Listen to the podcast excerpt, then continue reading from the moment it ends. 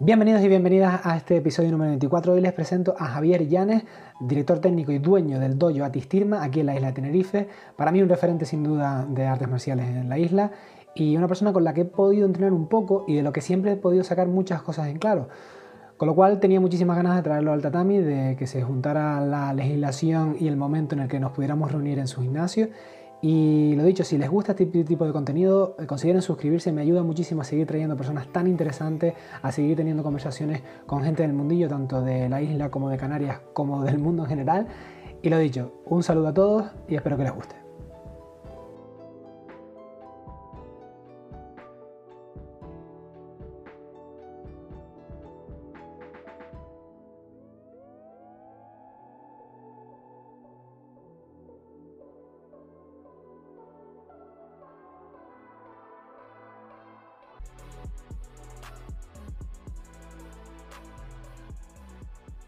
Bueno, Javi, ¿qué tal? ¿Cómo estamos? Muy bien. Muchas gracias. Como ven, estamos en el dojo de Javi. Eh, seguimos intentando las medidas de distancia, de seguridad, en, la, en, los tiempos que corren. Y hoy estamos en el dojo de Estigma, en la cuesta, que ya hablaremos bastante. Y estamos con Javier Llanes, que es el propietario y director técnico de, de, esta academia, que está en Tenerife. Y, y bueno, Javi, primero gracias por invitarme. Que, no, gracias a ustedes por venir. que sabemos que en esta época pues es más complicado, hay mucha infección, muchas veces no sabemos en qué momento estamos, pero bueno, se agradece poder compartir también, aunque sea hablando un ratito. y bueno, como, como, ya sabemos al principio en todas las charlas, eh, nos gusta un poquito, Javier, que tú te presentes a ti mismo, ¿no? porque para que te conozcas, saber tu historia, pero bueno, eh, para que no te conozcas, esto puede ser una introducción a quién es Javier Llanes dentro del Tenerife, que digo desde ya que es una figura que, que conozca un poquito el judo y el jiu dentro del Tenerife es una figura bastante relevante, aunque él eh, sea bastante modesto en este aspecto, eh, y que creo que el dojo Atistirma ha dado muchísimo valor y muchísimo nombre a las artes marciales Canarias, tanto en el territorio nacional de aquí como en, en la península. Así que, Javi, sin más, pues cuéntanos un poquito cómo empezaste y cómo has acabado teniendo un gimnasio que a mí personalmente me parece muy bonito. Agradezco mucho tus palabras. Eh, no me considero para nada que sea relevante dentro del, del grupo de compañeros que, formamos las artes marciales dentro de Tenerife. Eh, ¿Y cómo empezamos? Bueno, pues eh, la andadura comienza cuando dejo mi, mi dojo, mi escuela en eh, el dojo Sudokan, que lo dejo pues hace ya más de 20 años. Y empiezo a impartir clases en diferentes centros, empiezo a impartir clases en Colegio de la Salle San Ildefonso. De la Salle de San Ildefonso eh, desplazamos el grupo a, a, la Salle de la Laguna, donde llevamos 19 años impartiendo clases. Y del, del, de, de, ese primer grupo que se forma en el Colegio La Salle de la Laguna, eh, nos trasladamos a Ignacio Viana, empezamos a una andadura un poco más en la línea de competición, un poco más sacar a los chicos a darle un poco más de profesionalidad fuera de lo que es las actividades extraescolares. Y del gimnasio Viana montamos un gimnasio en la finca España ya de manera independiente, porque en el gimnasio Viana compartíamos también el, el, gimnasio con el dueño del gimnasio, con, con Juan Febre. Y nos independizamos, creamos nuestro, nuestra escuela, nuestra propia escuela, la comenzamos en la finca España, en un gimnasio chiquitito, muy acogedor y viendo que, que, ya el espacio, el número de alumnos requería un mayor espacio, nos trasladamos aquí a la, a la zona de la iglesia. Sí, sí, un espacio, eh, ahora lo verán al principio y al final del vídeo, que se trata diáfano, tiene un montón de material, la verdad es que está Sí, bueno. Fue, en su momento fue un poco más grande, pero bueno. Eh, al final la, alumnado es el que, el que rige ¿no? en todo esto y es el que toma, toma las decisiones en base a, al número de alumnos y en base a, a las expectativas de, de, poder trabajar. Trabajar cómodo, pero siempre en un ambiente familiar y, y que podamos disfrutarnos de lo importante. A normalmente la gente que, que, que hoy hablar de ti te relaciona más con el judo, ¿vale? Pero que sí es verdad que supongo que también por volumen de alumnos, ¿no? al final el judo es un poquito más popular, pero eh, a ti personalmente te representa más, creo, por tus propias palabras, eh, el jiu-jitsu, ¿no? el jiu-jitsu japonés, y me gustaría un poco que nos hablaras sobre el jiu japonés según tu propia perspectiva, ¿no? es decir, tanto el pasado, presente como, como el futuro que nos espera, según tu, tu experiencia, ¿no? porque si mal no recuerdo, creo que fue tu primera comercial o empezaste tú, y aunque ya digo, la mayoría de la gente te asocia al judo, creo que tú mismo internamente te sientes un poquito más identificado con el jiu Siempre me, he considerado judoka más que, más que judoka. Fueron mis dos, mis dos artes marciales madres. Eh, cuando, cuando era alumno de, bueno, un referente de las artes marciales de Tenerife, que es Alexis Pérez, eh, entrenábamos siempre las dos al mismo tiempo, lunes, miércoles y viernes teníamos la, la clase de jiu-jitsu y martes, jueves y sábado, y martes, jueves y sábado, por la mañana muchas veces, teníamos las clases de judo. Eh, me considero jiu-jitsuka porque, porque me, me, gusta la amplitud de la amplitud de mira que te da, que te da el jiu-jitsu, la, la, la versatilidad de, de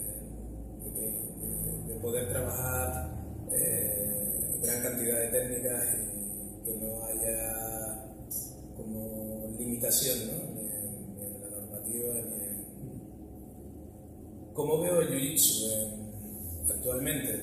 Veo que ha cambiado, que ha cambiado bastante. Eh, en la época en la que, en la que yo formaba parte del, del Sudokan, eh, el Jiu-Jitsu era un arte marcial incipiente que estaba como muy había grandes atletas que, que, que hacían que, que, te sintieras eh, arropado ¿no? en Canarias. Eh, el caso de Antonio Pérez, Las Palmas, de Víctor Pulido, de, de, un sinfín de, de luchadores que, que, llevaron a Alexis Pérez, por supuesto. Jessica Pérez, la hermana de Alexis, también eh, fue una gran competidora. Y un montón de ellos que se han quedado. Sí, sí. Que, con los nervios de esto. No te lo, los recuerdas, pero no lo sabes de cuáles son. Eh, dejaron el palmarés de Canarias. Canarias era, estaba muy bien vista en, en, a nivel nacional. Y, y durante años eh, transmitíamos eh, poder y fuerza. Actualmente estoy bastante desconectado de lo que es la línea de competición. Sé que, ha, que todo ha cambiado, las, las, sensaciones de los, que, de los que hablan es como muy diferente a lo, que, a lo que viví yo, pero no puedo decir, a nivel deportivo, no, no, no te puedo decir cómo, cómo, cómo, va caminando, cómo no. Sí tengo que decir que, que aquí en Tenerife el, el jiu se ha ido como apagando, tristemente el, el jiu japonés el que nuestra federación abarca eh, ha ido perdiendo muchísima eh, presentación en, en, el mundo nuestro. Y bueno, eh, tú estabas haciendo una labor increíble con el, con el, con el trabajo de base. Eras el único que, que, habías, que habías comenzado a, a formar, a, formar los, a los niños en esta, en esta rama de las artes marciales y, el resto de maestros nos habíamos dedicado un poco al, al adulto, ¿no? a las clases de adultos, que creo que, que ha sido el, el, error, ¿no? donde, tenemos que trabajar para, para solventar. Creo que el jiu es importantísimo, no, debería perderse, no se debería perder en Tenerife. Tenerife estaba muy hermanado con Las Palmas, Las Palmas se mantiene un nivel de jiu bastante, bastante alto bastante bueno y tenemos que aprender de ellos, que, que volver otra vez a activar, creo que, que después de, de, de, este periodo tan inestable que estamos viviendo, nuestro objetivo debería ser generar base, crear, crear una buena base de pirámide en donde podamos trabajar con niños que, que después puedan ir cumpliendo sus su objetivos según vayan pasando los años. Pero el jiu-jitsu, por lo menos desde la línea en la que lo, trabajo, trabajamos los maestros que, estamos aquí en Tenerife, es un arte marcial que requiere muchísimo esfuerzo, que requiere mucha entrega, mucho sacrificio, como muy... Y para las personas adultas, aún bajando el nivel para hacer un, una toma de contacto así como muy, eh, muy llevadera, eh, noto como que, se, les cuesta más. ¿no? Entonces, yo creo que, que, si la juventud va empujando desde abajo y podemos generar una base, podríamos salvar el en Tenerife.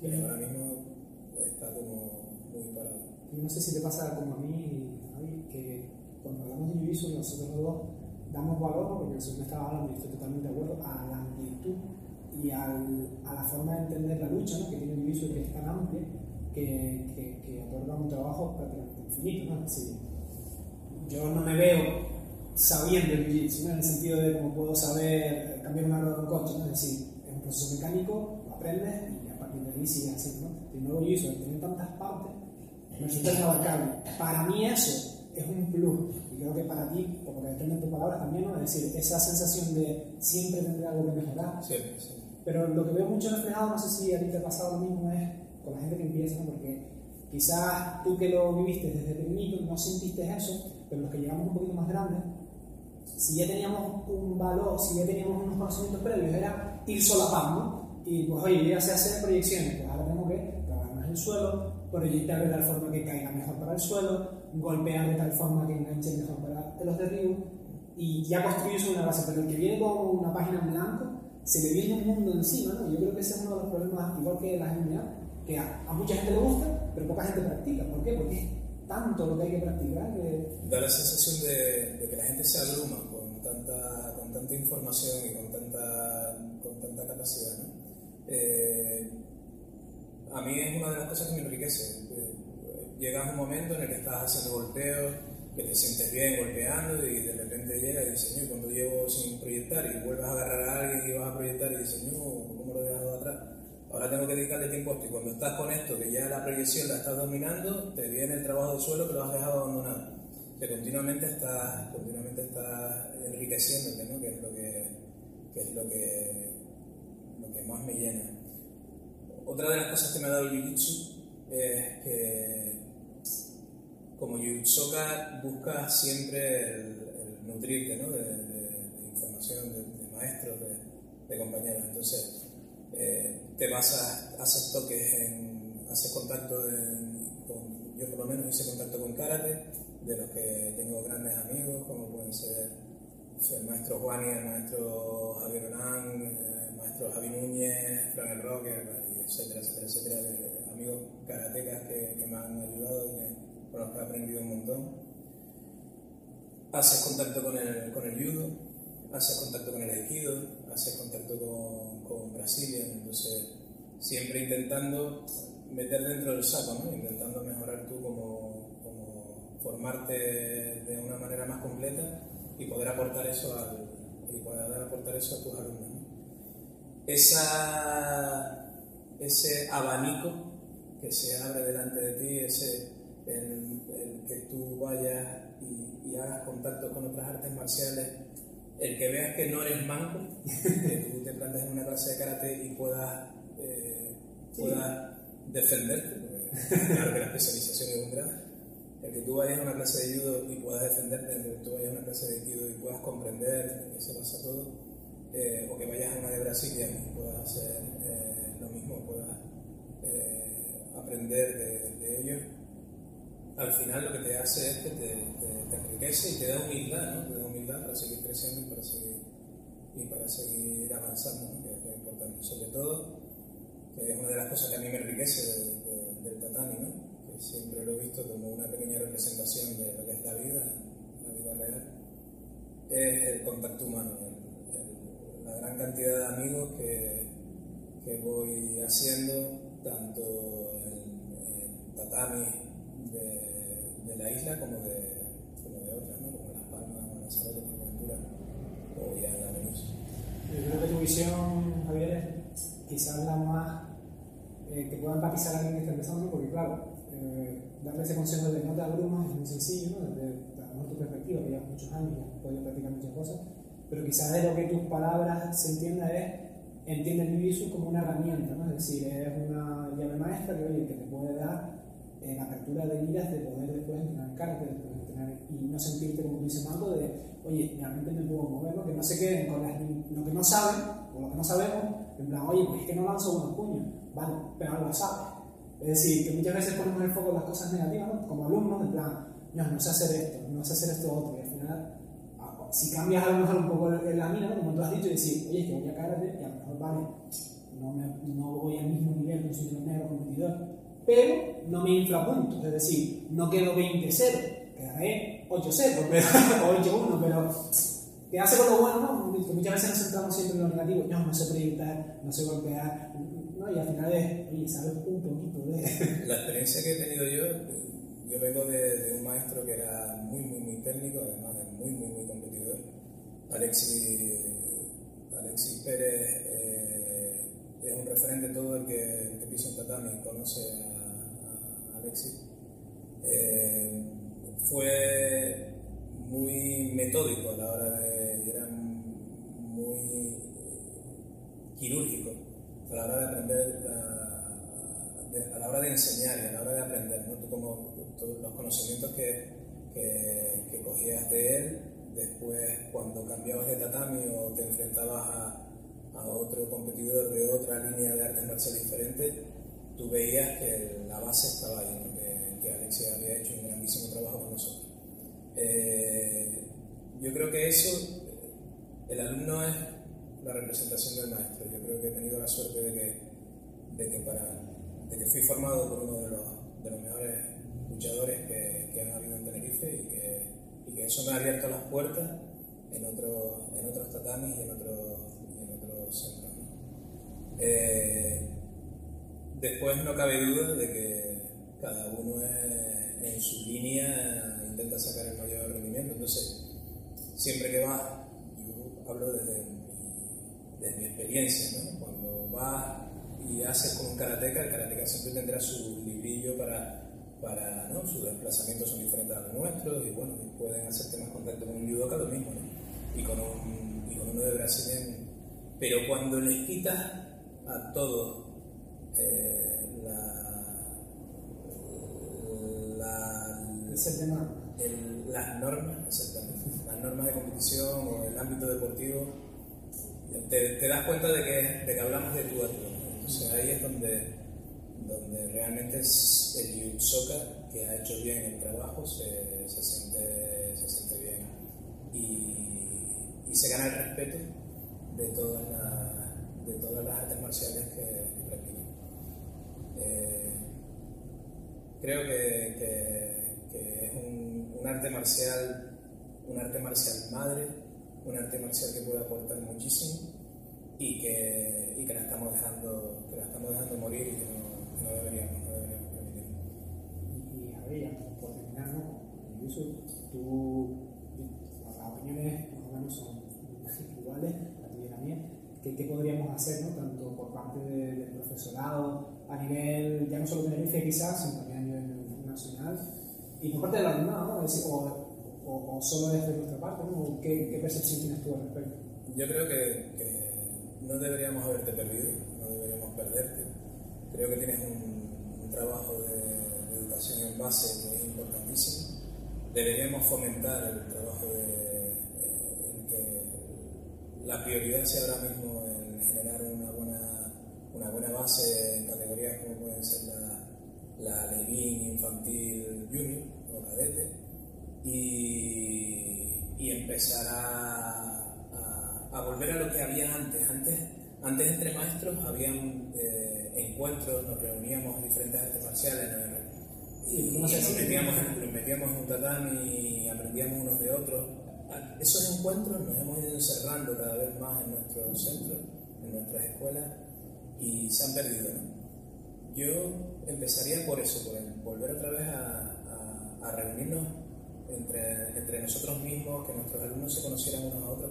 Eso enriquece muchísimo. Yo me acuerdo de hacer eh, entrenamientos conjuntos con, con el gimnasio de Villa de Karate, con Juan Lobo de Karate, eh, hacer entrenamientos de Aikido con Juan Feble, eh, con Andy en, La Esperanza hacemos encuentros con la gente de Taekwondo, eh, con gente de Quimbodao, con Javier en, la zona de Ico, eh, y eso para mí es enriquecedor, que los alumnos se vean por ahí en cualquier rincón de la isla y, y ¿cómo que tengo lo has pasado? De tal, eso enriquece muchísimo.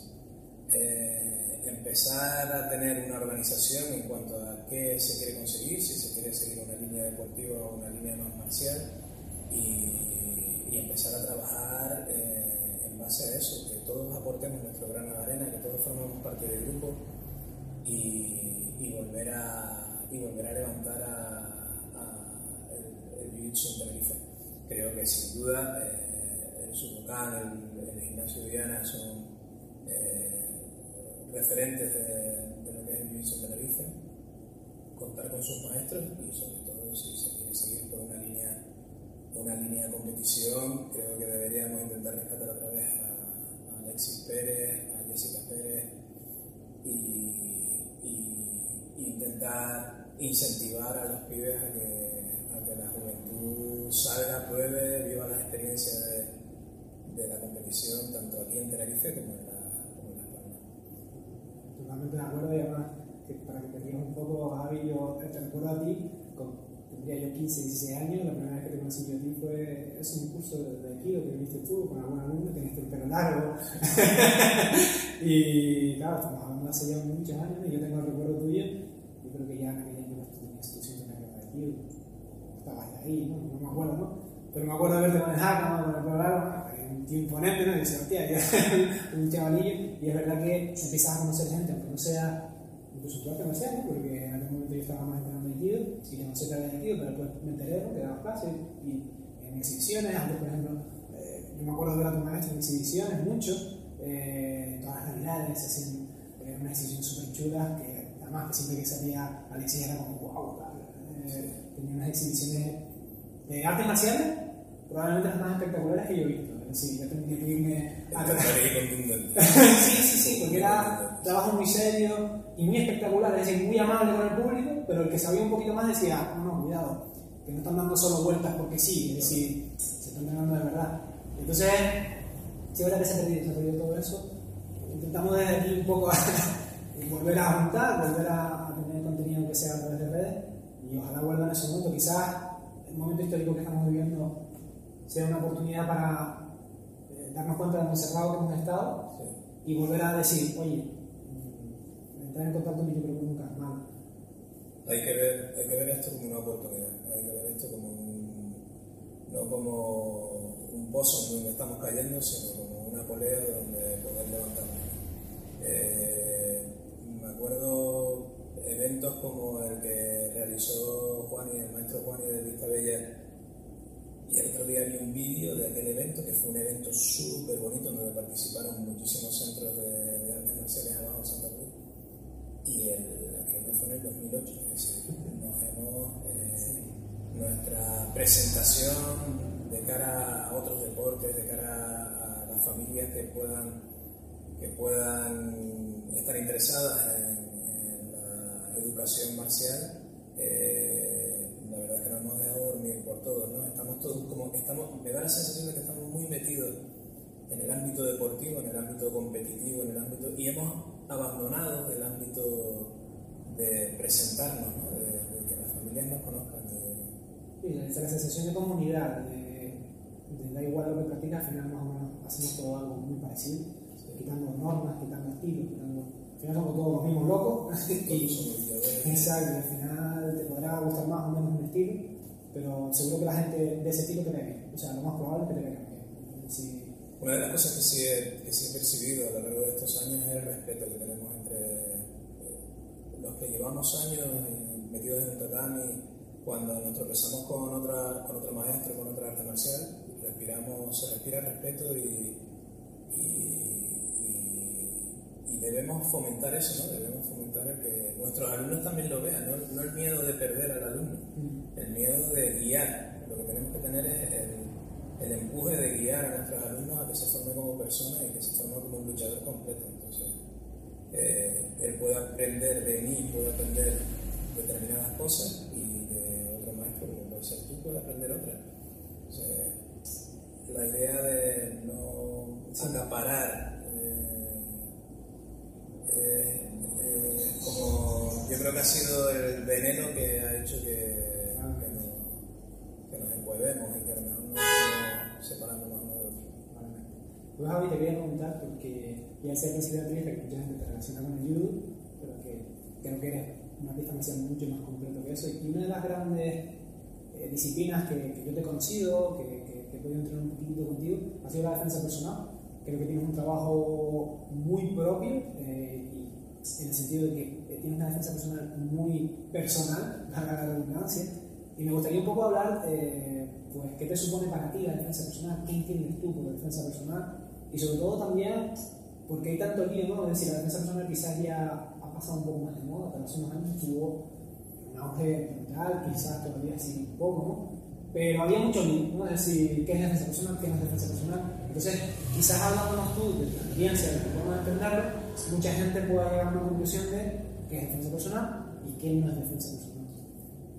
Eh, yo creo que todo lo que todo lo, lo que esté relacionado con, con medidas de autoprotección eh, debe ser considerado defensa personal. Todo lo que esté dentro, claro, cuando te dedicas a impartir clases, que esté dentro del marco legal, que esté dentro de, de, lo que de las normas de convivencia que tenemos en, nuestra sociedad. Eh, nosotros marcamos muchísima importancia a prevención anticipación antes de tener la respuesta. Eh, aseguramos mucho la huida, eh, enfatizamos mucho en el trabajo de, de, denuncia y simplifico muchísimo el trabajo, de, el trabajo de defensa personal. Lo que hago es intentar simplificar. ¿no? Me pongo en el lugar de la, de la persona, mm, quito un poco la, la imagen que tenemos de, de de que para, para ser un practicante de defensa personal hay que ser un tío rudo, un tío fuerte, ¿no? no, ni mucho menos. Tenemos ese, ese enfoque de que, de que realmente si hay una pirámide de violencia eh, en donde ser eh, puede ser estar hablando con una persona y el 100% es alguien que te intenta matar, estamos trabajando siempre en el último 20%, ¿no? en el último, ya cuando hay un contacto, cuando hay una agresión, cuando hay... Y yo creo que el otro 80% que está por debajo de esa pirámide debería ser igual de importante. Evitar la situación de conflicto debe ser nuestro objetivo principal y porque uno nunca sabe cómo puede acabar la, la situación de, de, enfrentamiento. Entonces, eh, intentar trabajar mucho en el, trabajo de prevención y anticipación es importantísimo y después si no hay otro remedio, pues eh, que la respuesta sea lo más contundente posible, rápida y quirúrgica. Eh, yo he tenido la suerte de, ser formado en el campo de la defensa personal por, por otro grandísimo maestro de las artes marciales, para mí un referente a nivel nacional eh, en, en, diferentes artes marciales, que es otro gran judoka como es Don Ángel Gasco, eh, que para mí ha sido un mentor y que, donde he aprendido muchísimo. Eh, te hace, te ha hecho, me ha hecho ver que un enfoque diferente a lo que uno tiene pensado de, cómo debe ser la defensa personal. Ha sido muy enriquecedor para mí. Ahora mismo para mí la defensa personal es como el virus. Eh, es un campo en donde yo me puedo eh, desarrollar, en un campo donde me permite ser creativo, donde consigo ayudar a las personas, eso es un, eso es un apartado que, que, me enriquece muchísimo a la hora de, impartir el curso. Eh, empatizo muchísimo con las personas a las que, a doy clase, veo los problemas, eh, los problemas que pueden llegar a tener para llegar a hacer un curso de defensa personal y, y, que tú puedas aportar ese grano de arena para que, para que una persona pueda tener una mejor calidad de vida, es para mí lo más, lo más importante. Y, y, yo creo que es el fin de, de, de la vida educativa de, la, de, las artes marciales, ¿no? el hacer que, que, las personas se sientan más seguras, que las personas sean, tengan la capacidad de enfrentarse a las situaciones de a diario, no tiene por qué ser solo enfrentarte a una agresión física y, y enriquecerlas como, como personas. Me parece el trabajo que tienes tú, de hecho, ya lo comentaremos al final de la charla, que siempre me gusta dónde te pueden encontrar y demás que, que tú has impartido pues, cursos de profesional, cursos de entrenamiento y demás. Y yo eh, he asistido a algunos de tus cursos y, y, a mí me sorprendió la primera vez porque estuvimos quizás 20 minutos hablando sobre legislación, sobre qué puede pasar, sobre una denuncia y son cosas que sinceramente, hace mucha gente, que al final es más importante, porque sí, somos agredidos, pero ¿qué hay que hacer después? que podíamos haber hecho algo antes para evitarlo? Y son conversaciones que tú traes a la mesa con mucha educación, con mucha empatía, porque a pesar de que, que, que también quiero preguntar cómo, cómo abordas todo el tema, porque tú eres un varón, una presencia física que impone, y al final cuesta ¿no? empatizar que una mujer o que un chico jovencito se, se, te, te, te, toma empatizando porque dice, pues Javier no va a tener el mismo problema que va a tener tú. Y eso es un trabajo que tienes que tener mucho tú para, llegar a esas personas. ¿no? Eh, tenemos que tener claro que siempre se trabaja la defensa personal física, pero dejamos a un lado la defensa personal psicológica y la defensa personal jurídica. Y son campos que, que yo tenga un problema con el coche y alguien se baje a pegarme y yo me defienda y coja y me meta cuatro manos y me tire al suelo y esa persona ha perdido tres dientes, eso conlleva una responsabilidad después. Tengo que saber a lo que estoy, a lo que estoy eh, sometido, ¿no? a lo que estoy sometido por la, por la legislación española. Eh, para mí es importante que, que, las personas entiendan el porqué de las cosas. Mi, mi, mi forma docente de dar clases eh, con la comprensión, no con la imposición. Eh, agárrame la mano, yo desde aquí te hago un vídeo, desde aquí te haga esto, lo otro. Eh, para mí carece de valor y sin embargo el levantar la barbilla, mirar a los ojos a una persona, el saber o prevenir que esa persona me va a golpear, pues a eso es algo que realmente todos tenemos, eh, todos tenemos posibilidades de poder responder, pero el anticiparme a una situación de peligro, la verdad es que yo lo veo como muchísimo más eh, enriquecedor. Eh, respecto a lo que decías de, de la apariencia física, de, de, la imagen que, que transmito, eh, me imagino que, que, lo quieres enfocar sobre todo en el trabajo de defensa personal para la mujer. Y también a los niños. Sí. Quería preguntarte. A los niños me lo llevo bastante, ¿verdad? Me lo llevo al lejos porque bastante, soy bastante niño con ellos. Pero es más, en la especialización de la mujer que tuvimos en Las Palmas con el maestro Ángel Gasco, suspendió el examen. El maestro me suspendió. Hacía tiempo que no suspendía el examen, además yo pensé que lo hacía bien. Y, suspendí precisamente por eso, por el tema de, de, la contundencia, por el tema de que uno tira del peso corporal que tiene, de, de los años de, marcialidad. Y, y él muy sabiamente me dijo, no te estás poniendo en el lugar de una mujer a la que tienes que enseñar, tú tienes que, que, que, reconstruir. Y esas fueron unas palabras que me dejaron marcadas hace ya por lo menos 10 años de esto. Y, y, cada curso que voy para la mujer me encuentro con la misma situación. Además es como muy sorprendente. Todas empiezan el curso diciéndome esto y acaban el curso teniendo una manera diferente de verme. ¿no? Eh, las técnicos que, del área de igualdad, de los diferentes ayuntamientos con los que he trabajado, me, han, me lo han verbalizado, me han dicho que ellas prefieren trabajar con mujeres porque creo que tienen como más cercanía a la, a la, a la defensa personal para, para, para, esto, para las señoras y para las chicas. Pero, pero la verdad es que he tenido suerte en cuanto al aprecio que me tienen, en cuanto a, a uno va cogiendo tablas, sabe cómo, puedes ayudar más a ellas, tienes que, tienes que quitarte muchas capas encima para volverte muy humano para, impartir un curso de defensa personal para la mujer y sobre todo cuando ya hay violencia de género por medio, ¿no? ya es otro campo eh, totalmente aparte. Son, son cursos en donde, en donde dejas una parte de ti y donde tienes que, tener una cercanía que no todos estamos dispuestos a dar, y que, pero que a su vez enriquece muchísimo a las personas.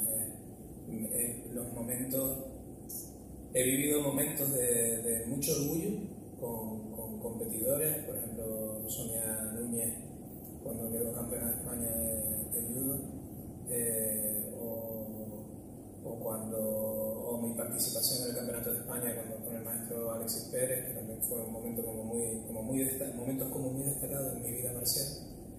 Pero, pero he vivido momentos en cursos de defensa personal donde una mujer al final eh, me mira y me da las gracias por, por haberle hecho ver esto, por haber conseguido lo otro, porque se ha enfrentado a su marido en un juicio y ha sido capaz de plantarse en el juicio para hacer frente a la situación en la que estaba viviendo, eh, son momentos que, se quedan grabados en uno y que no tienen eh, parangón.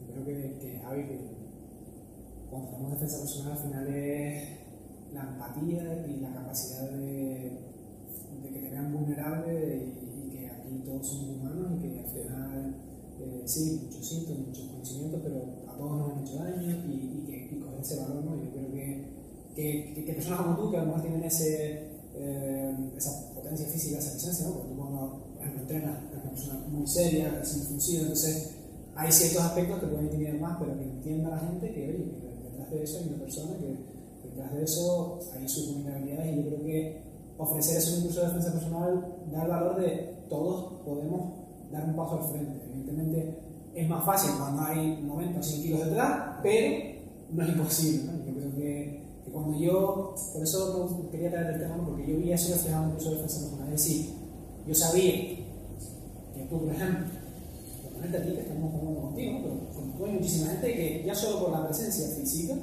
no, es probable que no tengas muchos problemas en tu vida, más viviendo en Tenerife, que es una isla súper segura, etcétera, etcétera, etcétera. Pero eh, se puede seguir hablando de tú a tú y cuando tú das un curso de defensa personal, da la sensación de que empatizas con aquel chaval que pesa 60 kilos y que a lo mejor si dice, es que a mí sí me pueden partir la cara, a mí sí que me pueden tener problemas, y ya no hablemos ya de, de, problemas de género y problemas más graves, ¿no? como la violencia doméstica, que bueno, que son gravísimos. Entonces, pues te agradezco tu tiempo, porque ya digo, eh, es muy importante que, que, la gente entienda que, que, todo se puede trabajar, incluso aspectos psicológicos de dar un paso al frente y, y, la información, incluso aunque no hayas tenido un problema con tu vida, cuando lo tengas, si ya tienes la información en mano, yo creo que es como que nunca se ha chocado en un coche y tiene papeles, no sé qué, y está. ¿Y dónde están los papeles? ¿Y dónde está? ¿Verdad que nos ha pasado todo? Los alumnos valoran muchísimo el tener capacidad de respuesta, más que la respuesta. Sí, sí, sí. El, el ser capaz de, de, de tener esa, esa, manera de enfrentarse a la situación, porque muchas veces el miedo que, que genera mucho en la defensa personal es el, el quedarse quieto, ¿no? el quedarse en blanco. Eh, y eso se entrena y se, se consigue. Sí, sí. Muy enriquecedor, la verdad que el, el, ámbito de la defensa personal me, me enriquece, me, me, hace crecer con la persona a la que le imparto clase. Muchas gracias. Bueno, para, por tu opinión, Javi, también un poquito también. eh, después te quería preguntar, Javi, también. Eh, hay un aspecto de las artes marciales, tú llevas muchísimos años dando clases a niños, vida, ¿no? Por así decirlo. Y hay una cosa que quizás con los años se ha corregido, pero que yo percibo todavía, y es un sector de la población percibe las artes marciales como algo violento.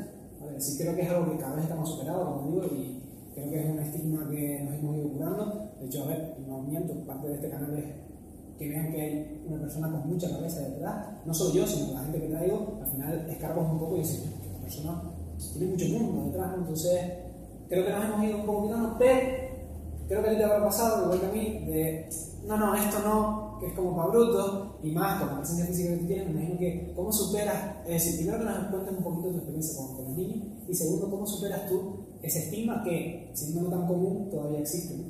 Eh, el otro día estuve mirando licencia y mirando, haciendo un poco de currículum, y llevo 23 años dando, impartiendo clases la docencia ha cambiado mucho, en 23 años ha, ha cambiado mucho, la generación ha cambiado, los, los, los, niños no son los de hace 20 años y bueno, te vas intentando amoldar un poco con ellos. ¿no?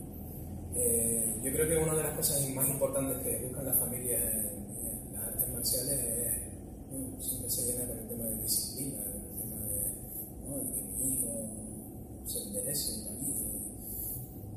Y nosotros lo que, la línea que tenemos aquí, tanto yo como los, como los diferentes compañeros que han, que han dado clase conmigo, eh, es una línea en cuanto a hacer a los niños más independientes, hacer a los niños autosuficientes, que sean responsables de, su, de sus cosas y eso eh, al final los va formando como, como personas. Eh, hemos tenido problemas con, con, esta manera de ver las cosas de, de, profesores que a veces nos llaman del colegio diciendo, es que fulanito hizo judo a otro niño porque lo agarró con la pechera y lo sacudió y no sé qué. Y cuando empiezas a escarbar un poquitito en eso, dices, a ver, déjame, cuéntame un poco lo que, lo que ha pasado. Te das cuenta que no estaba haciendo judo, de que el niño mejor había sí, sí era verdad de que se estaba defendiendo de una situación injusta y de que, de que, había tomado una, una medida en base a una. ¿no? Eh, es un poco lo que intentamos, lo que intentamos eh, hacer aquí, ¿no? crear a, a personas que tengan eh, capacidades de, de, de, hacerse responsables de sus cosas, de, de crecer y tener un trabajo como más, no sé cómo decirlo, como más interiorizado. Sí, sí, puede ser. Eh, Trabajar internamente, ¿no? Desarrollar sus capacidades de Sí, más que, más que, más que el, el, tema físico. El tema físico viene acompañado ya después de todo eh, cuando los niños entran, entran con una, con una idea. Lo primero que hago, lo primero que hago con ellos es intentar que se lo pasen bien. Eh, disfrutamos un montón de las clases, nos, nos, divertimos muchísimo y desde la diversión eh, siempre vamos como calzando un poco el apartado técnico y el apartado más, eh, más físico. ¿no? Eh, quitarle el miedo a, a, a, que pueda hacer, a que pueda hacer daño y a que, a que se pueda hacer daño con cualquier movimiento, con cualquier caída. Y después eh, seguimos avanzando sobre él. Pero siempre, siempre, siempre aquí en, este, en esta escuela lo que inculcamos muchísimo es eh, los valores, valores eh, los valores humanos, ¿no? el respeto, la justicia, eh, la empatía, eh, el compañerismo. Pues eso todos los días trabajamos con el. Hacemos muchas dinámicas en donde, los niños sienten que, forman parte de, ese grupo y que trabajan en algo que después los va a hacer mejores personas. Y, y esa es la línea, la, realmente la que, la que enriquece a los niños, la que enriquece a los padres y la que me enriquece a mí. Eh, si de ese grupo de, niños salen dos que mejor son más destacados y que, tienen ahí como un, unas habilidades que les llevan a ser un poquito mejores que otros, pues salen como competidores y consiguen sus cositas y. Pero mi línea con ellos es una línea sobre todo educativa, educativa y, y, que, y que el tiempo que pasen dentro del tatami sea un tiempo enriquecedor y feliz para ellos. Muchas gracias por voy a tocar el micro, que sabemos que esto es amateur, intentamos ser lo más profesional posible, pero y, si puedes hablar un poquito más alto, si acaso no se te escuche bien, que yo después lo editaré, pero bueno. Eh, ¿Y tú crees, Javi, que se puede luchar? No sé si no sé si yo podría responder la pregunta, pero ¿tú crees que se puede luchar contra esas personas que tienen esa idea preconcebida? ¿O están ya perdidas y no, Yo creo que lo que debemos, de dar, lo que debemos dar es el ejemplo. Y, cuando. Mira, llevo varios años eh, siendo como un club en donde me vienen niños con, con problemas psicológicos. Eh, se corrió la voz en el, municipio de Laguna, se corrió la voz de que, de que nosotros habíamos hecho buen trabajo con diferentes chicos, entonces en el gremio de psicólogos y pedagogos infantiles ah, y me los mandan y, estamos trabajando con, con, con, alumnos con Asperger, con, con, con TDAH, con... Sí, con distintas problemáticas. Sí, y, y funcionan muy, muy bien, pero lo sorprendente es que los padres vienen como, no, que bien veo al niño tal, lo que estás trabajando con ellos, yo no trabajo con ellos, trabaja el grupo. Es el grupo el que, el que regulariza a, esos niños, los tratan con una humanidad eh, espectacular y, yo muchas veces me, me siento y los, los miro ¿no? y, me sorprende la capacidad que tienen los niños de, de, de, de ser humanos, de, de, enriquecerse entre ellos mismos y de solucionar problemas. Eh, a veces en, el día a día, en lo, en lo, complicado que se nos hace para los padres, eh, para nosotros como padres, estar pendientes de ellos y de dedicarles, siempre vamos con la leche al fuego y a veces no tenemos la capacidad de observación, ¿no? de, ver cómo, cómo, nuestros hijos son, son pequeños, pero no son menos inteligentes, son personas de las que tenemos que aprender y de las que aprenden, diariamente aprendo de ellos. Totalmente, totalmente, eso te digo, son, son niños no son tontos que hay una gran diferencia entre entender la, la, particularidad de tener poco recorrido en el mundo a no tener una capacidad de diseño.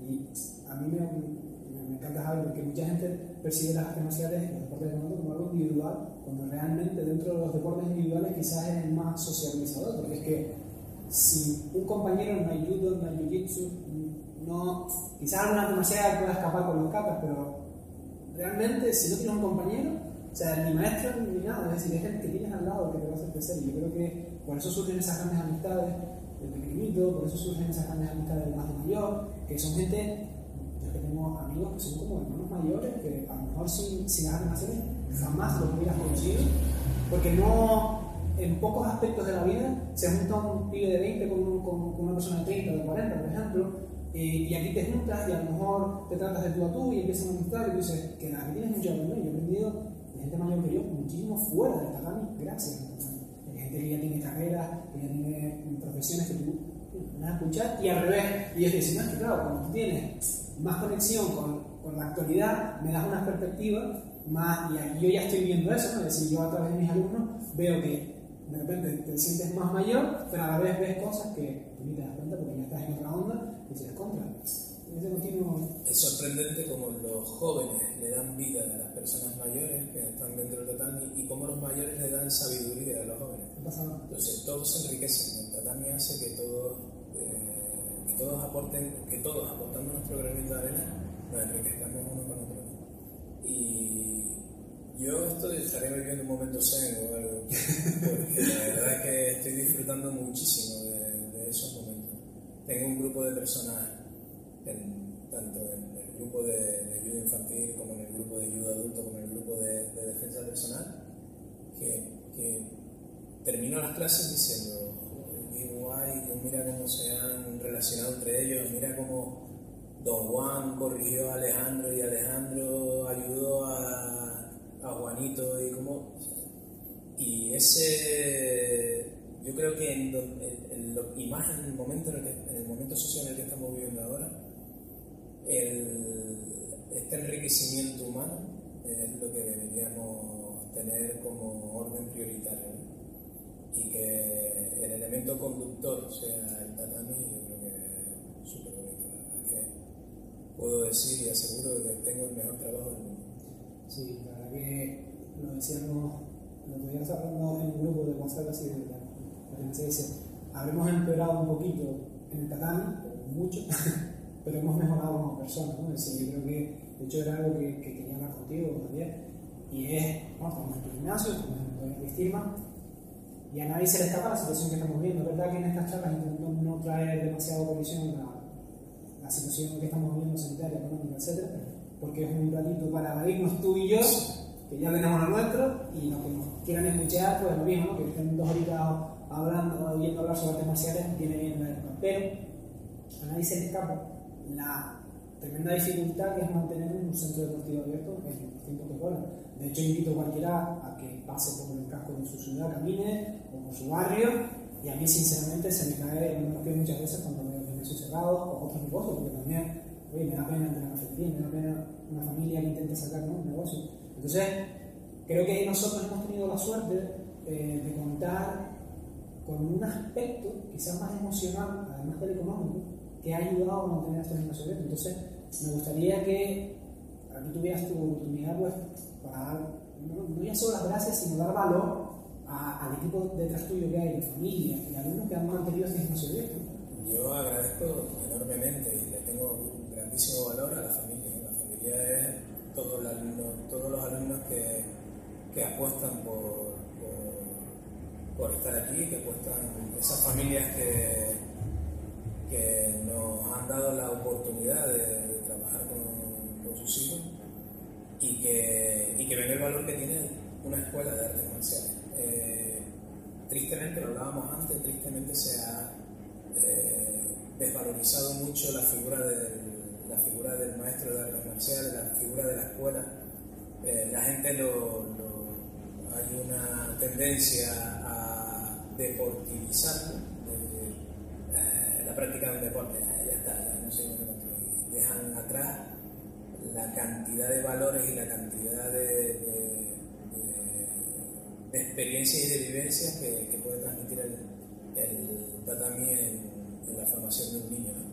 Eh, que no quiero decir que solo la transmita el tatami, creo que la, la transmiten toda una práctica deportiva eh, educativa, eh, siempre transmite grandes valores a, la, infancia. si no llega a ser por las familias que están detrás de nosotros y, que, y por todos esos padres que, nos, que nos ayudan y que confían en nosotros, el centro se hubiera cerrado desde hace mucho tiempo. Este momento nos ha hecho ver, eh, yo personalmente tengo como medio rencor con, organismos y con ayuntamientos y entidades así como muy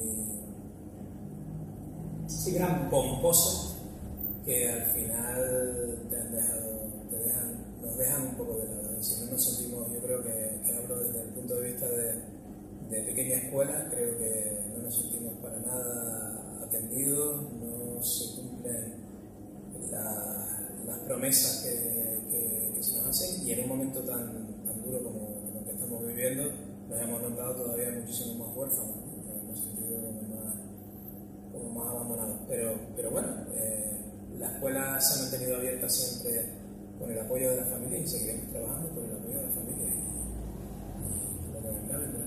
Y, sí, yo era algo que quería sacar a colisión porque es evidente que la institución empieza a más vergüenza, más, pero lo veo mucho, lo veo mucho en muchos grupos que si no fuera por, por las personas que hay detrás de, esos grupos, ya sean niños, ya sean adultos, hoy en día no hay un abierto porque es verdad que había un abandono, yo ya lo comentaba en algún vídeo, no hay ningún tipo de apoyo, ni siquiera ya de hola, ¿cómo estás?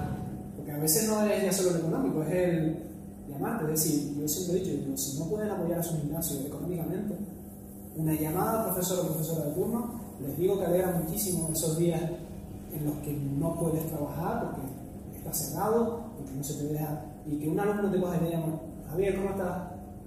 Eh, ¿Está todo bien? ¿Cómo te va la cosa? No sé qué. Coño, tú, aunque sea una conversación en 5 minutos, por teléfono tú dices, joder, hace lo que pueda. El pibe a lo mejor está estudiando, está, eh, o está ayudando a los padres que no tienen un duro, pero mira, no no me llamado. Es decir, que no solo es el aspecto económico, sino también el aspecto emocional, psicológico, de, de sentirte arropado, ya que estamos abandonados por todo tipo de organismo y todo tipo de asociación, por lo menos sentirnos ya no por nuestra pareja, o por nuestro hijo, o por nuestra X familia más cercana, sino se también. Y yo creo que tú y yo ya intuíamos que teníamos detrás, pero que se ha dado un sello de realmente están ahora no hacía falta la prueba, ha venido, digo, no hacía falta, ha venido y yo creo que se ha probado en el Royal Firma y en tantísimos otros gimnasios ha ocurrido la, la misma historia, pero la veo repetida. Este, este ha sido un momento, un momento diferente, un momento que, que, la sensibilidad sale pero tengo la suerte de contar con, un grupo de personas que, que, han tenido ese tipo de llamadas, que han tenido ese ese apoyo. ¿no? Entonces, al final te das cuenta de que, de trabajas en lo mejor y que aportas eh, pues buenos momentos a, la gente y que la gente se acuerda al final de uno. La gente tendemos a, quedarnos con, la, con el alumno que a lo mejor se fue de mala manera o con el alumno que te hizo más daño o el que perdiste de una manera más dramática. ¿no? pero no te das cuenta, muchas veces descuidamos a, esos otros alumnos que, que, han estado ahí, que se han ido, que, que, te tienen presente, que el día de tu cumpleaños te llaman, que te vienen y te hacen una, una sorpresa aquí. Yo creo que, debemos dejar marchar esas cosas negativas y nutrirnos de, la, de las positivas, ¿no? de lo que lo que hablábamos con el inicio, ¿no? antes al principio de la charla, de, el foco. Sí. donde quiero poner el foco. ¿no? Es verdad que a veces eh, lo ponemos en negativo, en lo, en lo personal y emocional, y después en el total lo ponemos en lo positivo, ¿no? pero no, también hay que ponerlo en, en lo positivo y decir, oye, que esta persona está conmigo, que me ha llamado, ¿por qué me tengo que estar acordando de la que no? Sí. Realmente vamos a darle valor, ¿no? aunque ha estado aquí hoy, en este momento. Yo creo que, que es un cambio de paradigma que nos ha obligado y, oye, de todos modos se aprende y aprender a valorar el y ya no solo en el tatami, yo creo que deberíamos sí, sí. acordarnos de alguien, cuando nos acordemos de alguien, tener esa iniciativa, ¿no? De llegar y decir, oye, me he acordado de ti, ¿cómo te va? Y tal. Sí, esta charla, yo te tenía en la mente, digo, no, y, y, de hecho yo lo dije en su momento, digo, no, no te contar tanto porque quiero estar aquí. Porque a ti te conozco, igual que conozco a otras personas, voy y me acerco, contacto más, más tarde, voy a decir, y al que conozca y no lo haya llamado, lo llamaré. no, no es una cuestión de que no vaya a llamarlo, es una cuestión de que hay casos como tuyo, Javi, que yo digo, quiero hacerlo en el Tatami cuando se pueda con las medidas eh, legales que nos permitan también. ¿no? Entonces, eh, que no estemos siempre en el negativo, ¿no? De, ay, ¿por qué no me llaman? Parece mentira que vivamos en una época de, de las telecomunicaciones que nunca, nunca, hemos estado tan comunicados y, tan, y estemos tan separados. Tengo amigos en Las Palmas que, que veo, que me acuerdo muchísimo de ellos, que y les mando un fuerte abrazo. Y que, y que cuando estoy allí, a lo mejor no digo, bueno, voy a a ver qué. O me paso por el tatami y entrenamos un rato. Siempre hay otras cosas, siempre vamos con la leche al fuego, siempre tenemos prisa. Y creo que no estamos viviendo como deberíamos vivir. Creo que deberíamos volver atrás, volver al contacto humano, volver a. Me voy a tomar un café contigo y me voy a dedicar ese tiempo para mí y eso también creo que está reflejado en el tatami. La gente ya no se permite tener su momento de desconexión. En grupo adulto, por ejemplo, veo muchísimos, muchísimos alumnos que vamos a salir a una reunión y tal, no sé pero es que tengo que ir a nosotros, es que ahora tengo, ahora tengo. Y, y no se permiten esas tres horitas a la semana que tanto bien les puede, les puede hacer. Sí, creo que hay que hacer un poquito de autocuidarse. Bueno, nadie te va a cuidar ni física ni mentalmente, porque a veces también hablamos mucho del aspecto físico y es verdad que haciendo un deporte, haciendo un arte marcial, el cuerpo se mantiene, pero muchas veces es más la ayuda de desconectar dos horitas del ruido, del trabajo, del demás.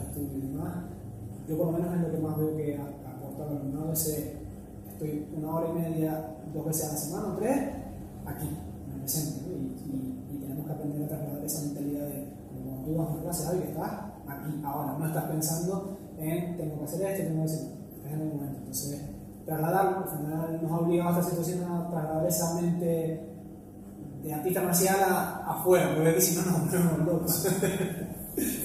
A la altura de la charla, normalmente, eh, para que tú descanses un poquito, eh, y no, y además que yo sé que no estás muy cómodo con estas cosas, pero lo estás haciendo bien, no te preocupes. no, pero bueno, también, oye, hay que a veces salir de la zona de confort, ¿no? Y, creo que muchos alumnos tuyos también agradecerán verte entre cuerdas, ¿no? Es decir, ya que no lo podemos poner entre cuerdas en tatami, te ponemos un poco entre cuerdas en nuestro aspecto. Pues como digo, para que te empujas un poquito de aire, para que tú descanses un poco, me gusta alguna pregunta que puedas hacer que se te haya ocurrido, o que, pues, lo que sea, ¿no? Para que para que un poquito de aire, si se te ocurre algo. Pues sí, pues la verdad es que me sorprende muchísimo la iniciativa que has tenido con, con esto. Eh, llevo siguiendo a varias entrevistas con, con, algunos maestros y además compañeros con los que conozco y me gustaría saber cómo, lo, cómo, cómo se te ocurrió, ¿no? Pues al final uno hace lo que consume. ¿no? Es decir, yo creo que todos hacemos algo conocer porque en algún momento dado vimos algo que yo quiero hacer eso. Una exhibición, un vídeo. Entonces yo, de mucho tiempo atrás, he consumido podcast, es decir, formatos de entrevistas, charlas sobre un tema específico y que te pones de fondo, las cocinas, coges el coche, porque a mí me encanta aprender. Entonces es una forma de estar eh, aprendiendo sin tener que sentarse a leer o, a estudiar, ¿no? Por así decirlo. Entonces con todo este rollo eh, dije, yo quiero seguir aprendiendo. No, no puedo ir un total, eh, pero se me queda corto ya YouTube, se me queda corto ya... Llega un punto en el que es verdad que para aprender algo tienes que involucrarte más, ¿no? es decir, ser más, parte más activa del, Entonces, yo recordaba de pequeñito sentarme en, en, casa de mis padres o en, en una reunión de universidad y ser el más joven y estar callado, pero escuchando. Y yo aprendía mucho, yo aprendía mucho tanto. Ya vivo en casa de mis padres escuchando a la gente, a mis primos, son todos mucho más mayores que yo, porque mi hermana, mi, mi madre era más pequeña, de ocho hermanos, entonces, claro, soy de los pequeñitos, ¿no? Entonces, yo escuchaba a mis primos que ahora tienen 50, 60 años, que en aquel momento tenían 30, y yo tenía 10, o, y aprendías mucho. Entonces, esa, esa es un poco la motivación de yo sigo haciendo esto como con mis alumnos, si quieres más bien y si no, no da igual, es decir, yo es para mí, egoístamente, te cojo a ti y te robo durante dos horas y te saco de tu cabeza un montón de ideas.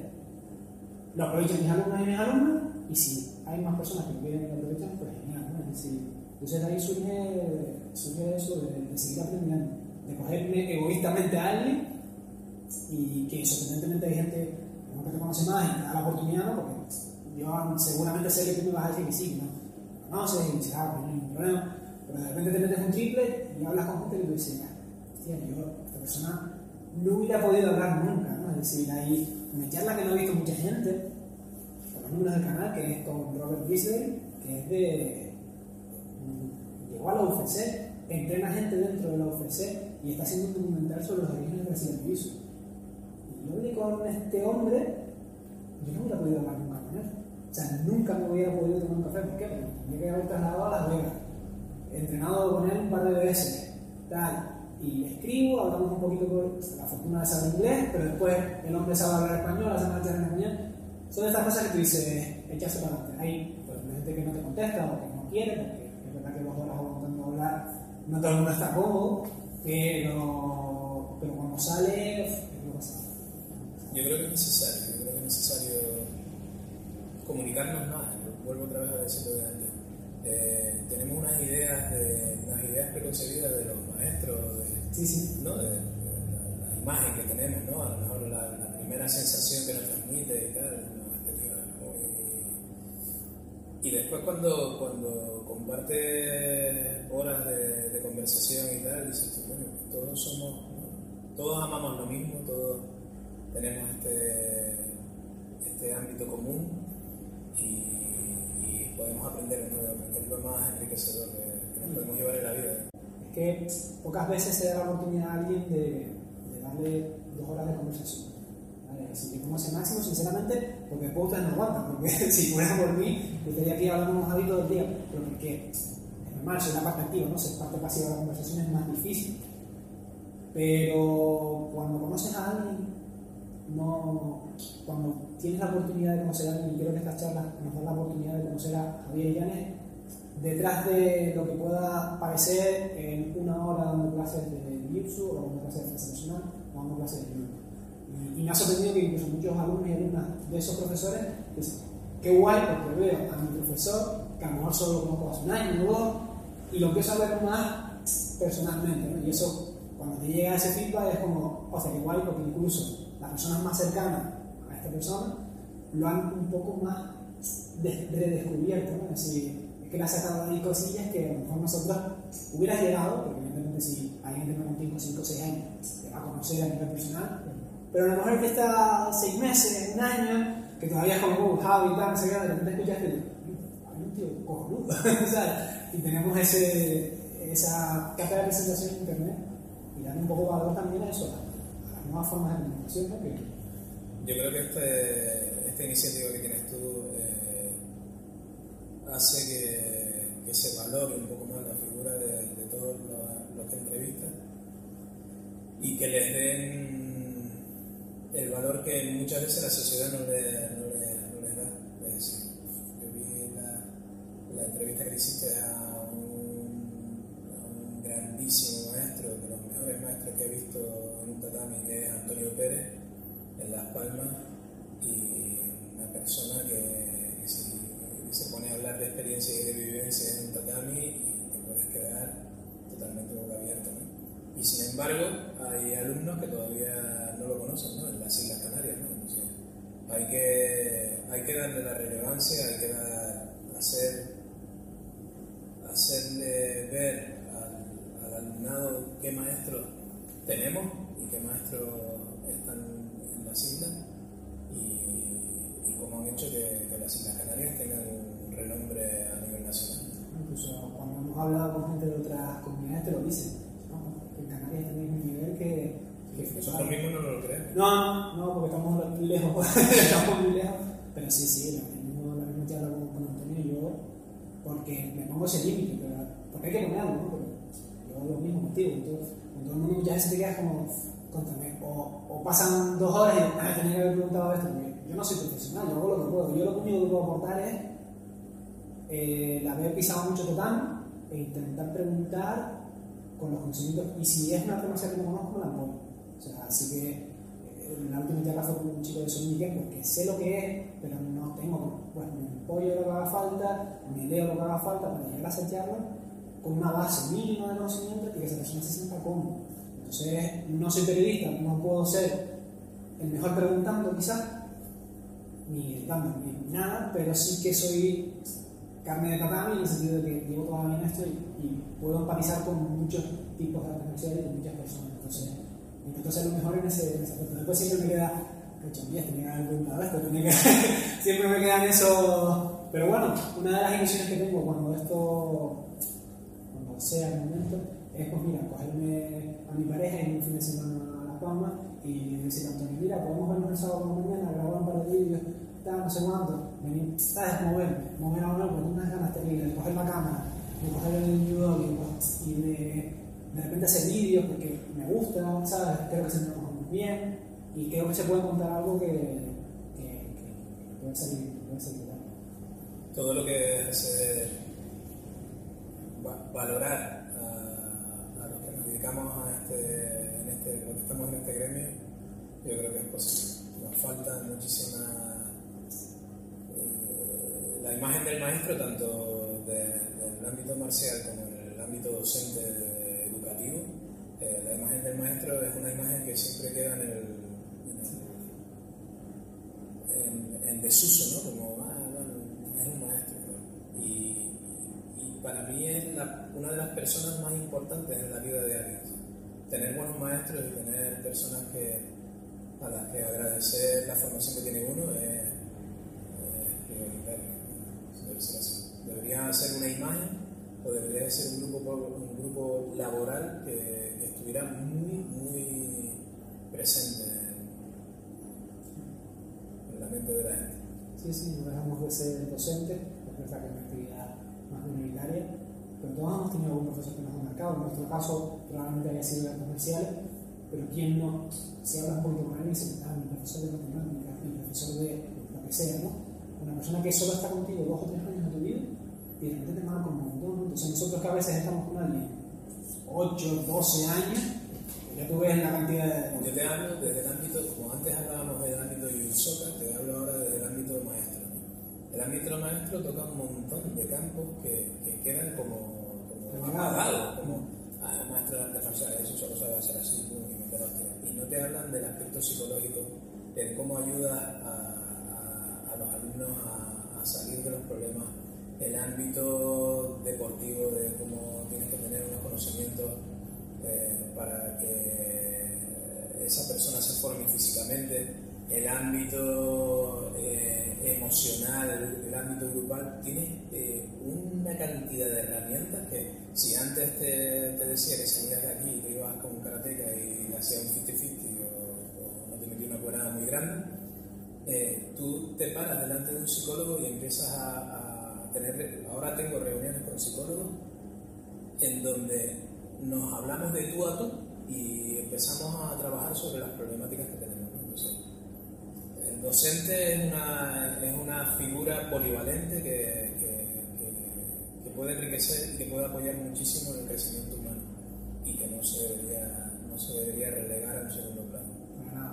Yo creo que como todo, según la sociedad se va, va mirando las minorías, yo creo que se van dando un valor distintos trabajos. ¿no? yo creo que se había perdido un poco ese respeto al profesorado y poco a poco la gente va entendiendo que, oye, esta persona va a influir en tu hijo y va a formar parte de su carácter. Entonces también elegir bien y preocuparse de quién no, de forma a, a, tus, a tu familia, a tus hijos. ¿no? Entonces yo creo que es algo que lo he hablado muchas veces con mi pareja, que nadie valora el trabajo de nadie, ¿no? y al final hay que, oye, para que yo pueda venir aquí, el mecánico más, hace un año el mecánico más arregló el coche, eso hay que agradecerlo.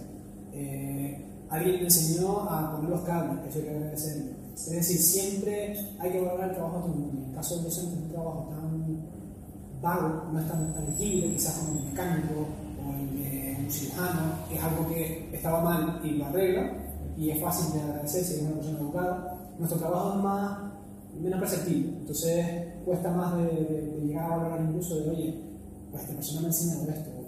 A mí me pasa, que tengo alumnos que te venden, "Bueno, estoy estudiando ingeniería, te explican un te quedas como, qué guapo. Y ahora sé eso gracias a ti, que eres un chaval que estás aprendiendo, pero agüita. Es decir, me, me aportas tantísimo, o igualdad de género, que te viene una alumna y te, te empieza a explicar un montón de cosas, tú decías, "Mm, pues es verdad, tenía que llevar una chica que con 20 años explicando esto, porque es que si no, no lo hubiera entendido. Entonces, es ese trabajo de ellos valoran, nosotros valoramos y intentar eso, ¿no? Decir, oye, que hay que valorar el trabajo de todo el mundo y ser más, más agradecido. Javi, ahora me gustaría preguntarte una cosa más de, de ti personalmente, que puede que incluso hayas influido en algunos de tus alumnos, y es que, digo, yo intento trabajar un poquito la, la incluso que conozca a la persona en persona, la redundancia, y es la música y tú, porque investigando un poco el canal de, de Latis Team en YouTube, que se lo dejaré abajo en la caja de descripción para que lo encuentren, la mayoría pues son eh, exhibiciones, son como vídeos un poco enseñando el trabajo que se hace aquí, un poco de promoción, ¿no? Y me hace gracia porque tú no te doblegas a la moda, como hago yo, por ejemplo, yo, la música que se escucha en, mis vídeos es la música de moda y la música que hay que usar. Yo en eso soy más comercial y digo, si esto funciona ahora, es lo que hay que usar. Y tú no, tú tienes un gusto musical, del que a mí también me gusta personalmente, pero no se oye en mi canal y es rock, heavy, y se escuchan muchos grupos muy icónicos en tu en tu canal de YouTube, que ya me contarás cómo no te capan los vídeos, porque no entiendo muy bien cómo los tienes ahí, con bastantes visualizaciones y que no te los caben, pero que se nota que eres tú, es decir, vale, el vídeo lo, monto yo y pongo mi música, ¿no? Entonces, la relación que tienes tú con la música y si afecta en tu cambio, si no, Sí, bueno, eh, la relación con el rock y con el heavy viene de, de- de cuando, de cuando era pibe con, con Alexis, ¿no? con, con mi maestro, los dos compartíamos mismos gustos musicales eh, en base del rock y nos criamos, pues eso, pues saliendo con camisa de los Maiden, con camisa de mano, Guarel, y salíamos del tatami, nos vestíamos y tal, siempre las cadenas, siempre los anillos, los asillos y tal, siempre teníamos como una línea ahí como, era el momento de después de, entrenar, siempre ese momento de, ¿no? de- de- el rock siempre me ha, me ha aportado vitalidad, me ha aportado, me ha acompañado en momentos como, importantes de mi vida. No creo tener una, una educación musical bastante amplia, me, gusta también clásicos, me gusta eh, el folclore canario, me gusta un montón, pero si algo me identifica y con el que me siento identificado es con el heavy, con el, con el rock y con la etapa así como más de los 90, de, de, de los 80 y tal. Y bien, me gusta, me lo paso bien, me lo paso y bien. ves alumnos tuyos que escuchan esa música, no, no, no vas a seguir. A veces en los entrenamientos ponemos un poco de música y tal, y me miran con la cara de viejuno este, poniendo los rollos. Es bastante desesperante, pero bueno, ellos tienen su, sus gustos. ¿Y tú pasas por el lado, pones música de ellos o tú.? En este tatami soy heavy y Ellos lo intentan, intentan educarme, pero no, sé, eso sí que la verdad que no sé. No, no me porque, oye, es lo que digo, hay veces que, que ahí vemos la persona que hay detrás, ¿no? que, que de repente alguien que te conozca muy serio y de repente, normal, la música a mí personalmente es la que me gusta, pero me hace gracia y más o menos intuía lo que me, que decía, por generación y demás, no creo que los alumnos pasen mucho por el lado, pero bueno, pero también hay que dar una oportunidad, yo, ahora, yo la verdad que nunca había puesto música, como que no, no sé, algo como que nunca, ningún entrenador ni entrenadora mía lo había hecho y no, no sé, nunca se me había pasado. Y ahora con todo este rollo de solo poder hacer físico, tal, no sé cuánto, pues en, un- en una clase se me ocurrió, venga, en que pues, hacíamos un circuito y el que ganaba, o la que ganaba, elegía la música al día siguiente. Y oye, pues mi normal es decir, no es mi música, Pero de repente te sorprende, ¿no? Un pibe que tú ves que va, piensa que va a ir un rollo, de repente te saca, ¿tú escuchas esto? Ah, sí, me encanta. Y dices, wow. o sea, ¿no? que, que está bueno y, y dice, oye, pues tú que escuchas, ¿no? Son cosas que la música une o desune mucho, ¿no? Pero, pero que puede ser guay que, que gracias a ti, lo mismo alguien no te lo dice, pero escucha.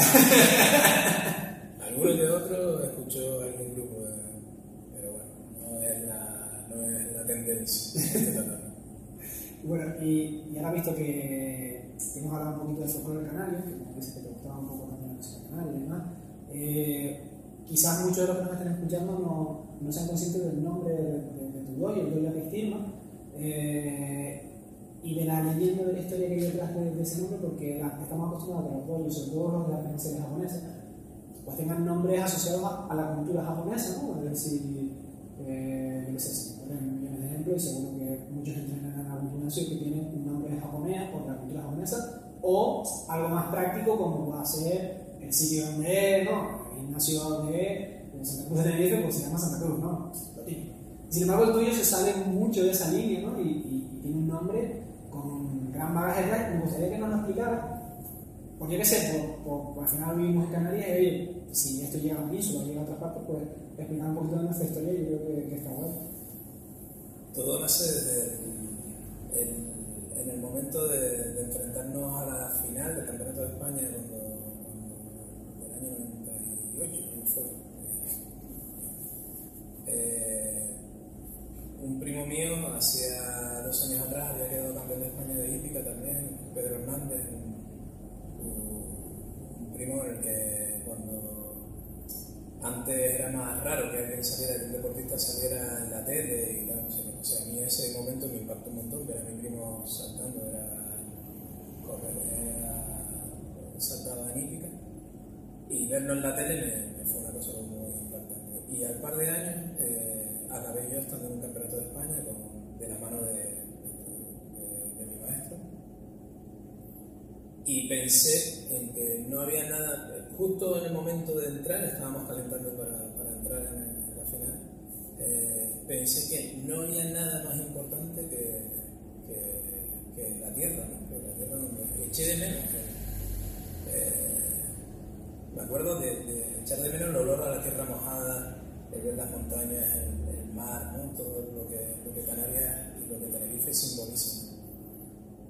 Y fue un momento que se me quedó grabado en la cabeza. Entonces, cuando tuve la oportunidad de formar el grupo y de, de comenzar a, a, impartir clases, quería que, que, el nombre del club representara ese, ese momento, ¿no? ese, esa vivencia. Eh, indagando en la, en la, cultura, la cultura aborigen, eh, encontré el, la frase de Atistilma, que significa por ti tierra, era una frase que, que los, los aborígenes eh, canarios tanto en la isla de Tenerife como en la isla de La Palma, en Tenerife más sobre todo en la zona de Tigaira, en la zona de Pico del Alto, en un sitio donde estuvimos impartiendo clases durante siete años. Eh, los aborígenes cuando se sentían acorralados eh, subían a los altos de los riscos y se arrojaban al vacío para no ser esclavos, ¿no? para no, no, ser llevados con los, con los conquistadores. Entonces me pareció una, una imagen de nobleza, vi una imagen de resistencia, ¿no? De, no yo creo que, que, no hay una muestra mayor de, lucha que la de que no te dejes coger sí, sí, vivo ¿no? y, y, gritar ese que, en el último momento de, en el último momento de, tu, de, tus días te acuerdes de la tierra ¿no? me, me, asimilaba eh, el momento que había vivido yo anteriormente entonces, sí, no, tuve claro el doyo porque es escuela en japonés y Atistirma porque es por mi tierra, ¿no? trabajamos por, por, representar un poco lo que, es, lo que es el amor que se tiene a, a, a Tenerife y a las Islas Canarias. Sí, es una historia, bueno, la historia de Canarias es bastante trágica. Eh, de hecho, seguramente, no sé ahora cómo estará el tema de la autonomía, no sé si si la península se dará lo que aquí, ¿no? Es decir, al final bueno, pasa algo parecido, fue un genocidio y al final España tenía esclavos y muchos de ellos fueron aborígenes guanches que son todas las mujeres, ¿no? Los hombres más bien lo, al final era una época, ¿no? Entonces, pues, la verdad que son aspectos de la historia que quizás hemos dado, yo por ejemplo siempre lo digo, ¿no? en, la educación que yo recibí, yo soy de eh, la ley educativa, no me acuerdo si era la o y había cosas que se daban, se saltaban, ¿vale? Es decir, la transición fue buena, ¿no? La transición eh, del franquismo a, la democracia, de repente estaba franco y de repente no, era una cosa bastante curiosa. Y todo el tema de la conquista de Canarias fue algo que se, se obvió. Llegaron los castellanos y de repente ya no había.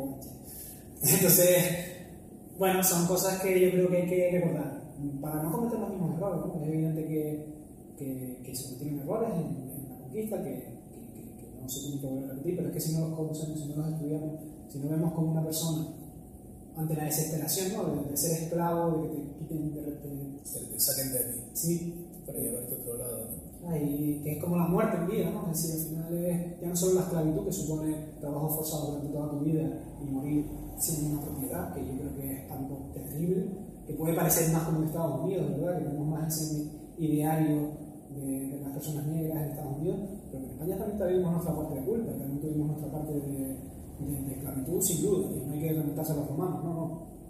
España católica apostólica romana. Eh, y recordarlo, recordarlo para no, para no, para no cometer los errores y para dar valor oye, a unos ideales que, que creo son muy aplicables en programa, pero yo siempre me, me, intuía lo que había detrás del nombre, pero me gusta saber que la historia que yo creía era más o menos la que... Sí. Hay un monumento en, en los Altos de que, que, representa, que, que representa a los, a los aborígenes lanzándose de, de, de y que te, quieras o no, te, te, mueve, te mueve sensaciones y te mueve dentro. Hay que ser fiel a, a, las sensaciones, a los sentimientos que puedas tener y que, y que te aporten pues, en un momento de cuando estás fuera, cuando estás en tatami eh, de fuera, de, a nivel nacional, internacional, hemos tenido alumnos que han estado en concentraciones con la selección española, en, en europeos.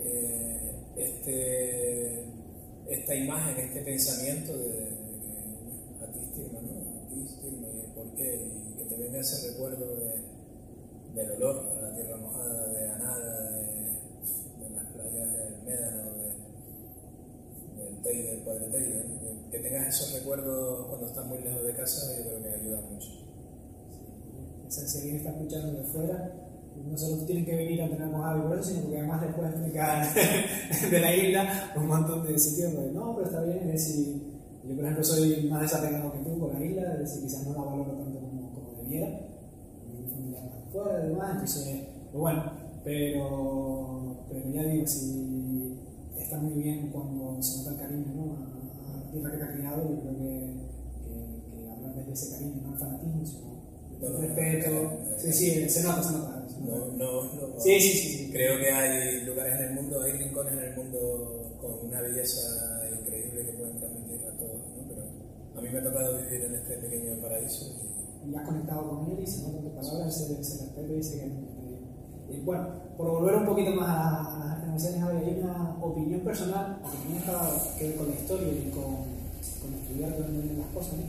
Hay una opinión personal que me gustaría saber de ti y es el tema de, de los síntomas en artes marciales, es decir, tanto los grados Q, los grados de color, como los grados DAM. Es un aspecto muy polémico dentro de las artes marciales, eh, relativamente joven, entendiendo la historia de las artes marciales, ¿no? Eh, no, no, es algo que lleve toda la vida, ¿no? Algo más relativamente moderno. Y sinceramente es algo que, que genera siempre mucha controversia, mucha opinión personal. Y creo que yo nunca te he escuchado a ti hablar sobre cintos en profundidad. Creo que hoy hablamos un poquito fuera de cámara, pero bueno, creo que es la primera vez que habíamos hablado un poco de cintos tú y yo. Eh, y me gustaría eso, simplemente saber tu, tu opinión personal, porque la valoro mucho. Mm. Si es que tienes, si, no, si, si, si te da exactamente igual, es totalmente válido. Es decir. No, no, no, me da igual, no.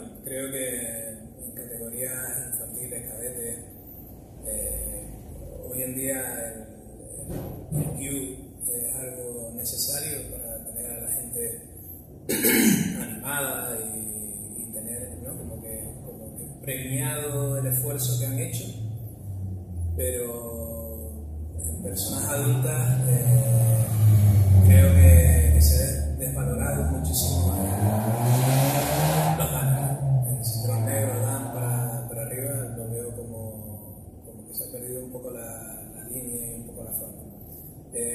yo siempre he considerado que superar una prueba, que superar un, examen es ganarte el respeto de la gente que.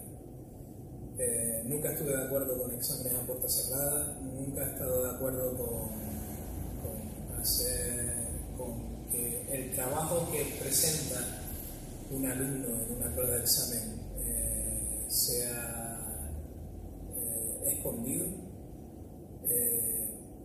Creo que debemos estar preparados para llegar a una prueba de, de cinturón eh, de tal manera que pasemos nervios, pero que disfrutemos, porque, porque sabemos de lo que somos capaces y sabemos lo que podemos presentar y que al ejecutarlo disfrute yo, mi UKE y el tribunal que lo está viendo. ¿no? Eh, últimamente se ha, últimamente, en estos últimos años, eh, la tendencia es a, conseguir algo, a que por tener un cinturón negro me voy a ganar el respeto y creo que ahí es donde nos estamos equivocando.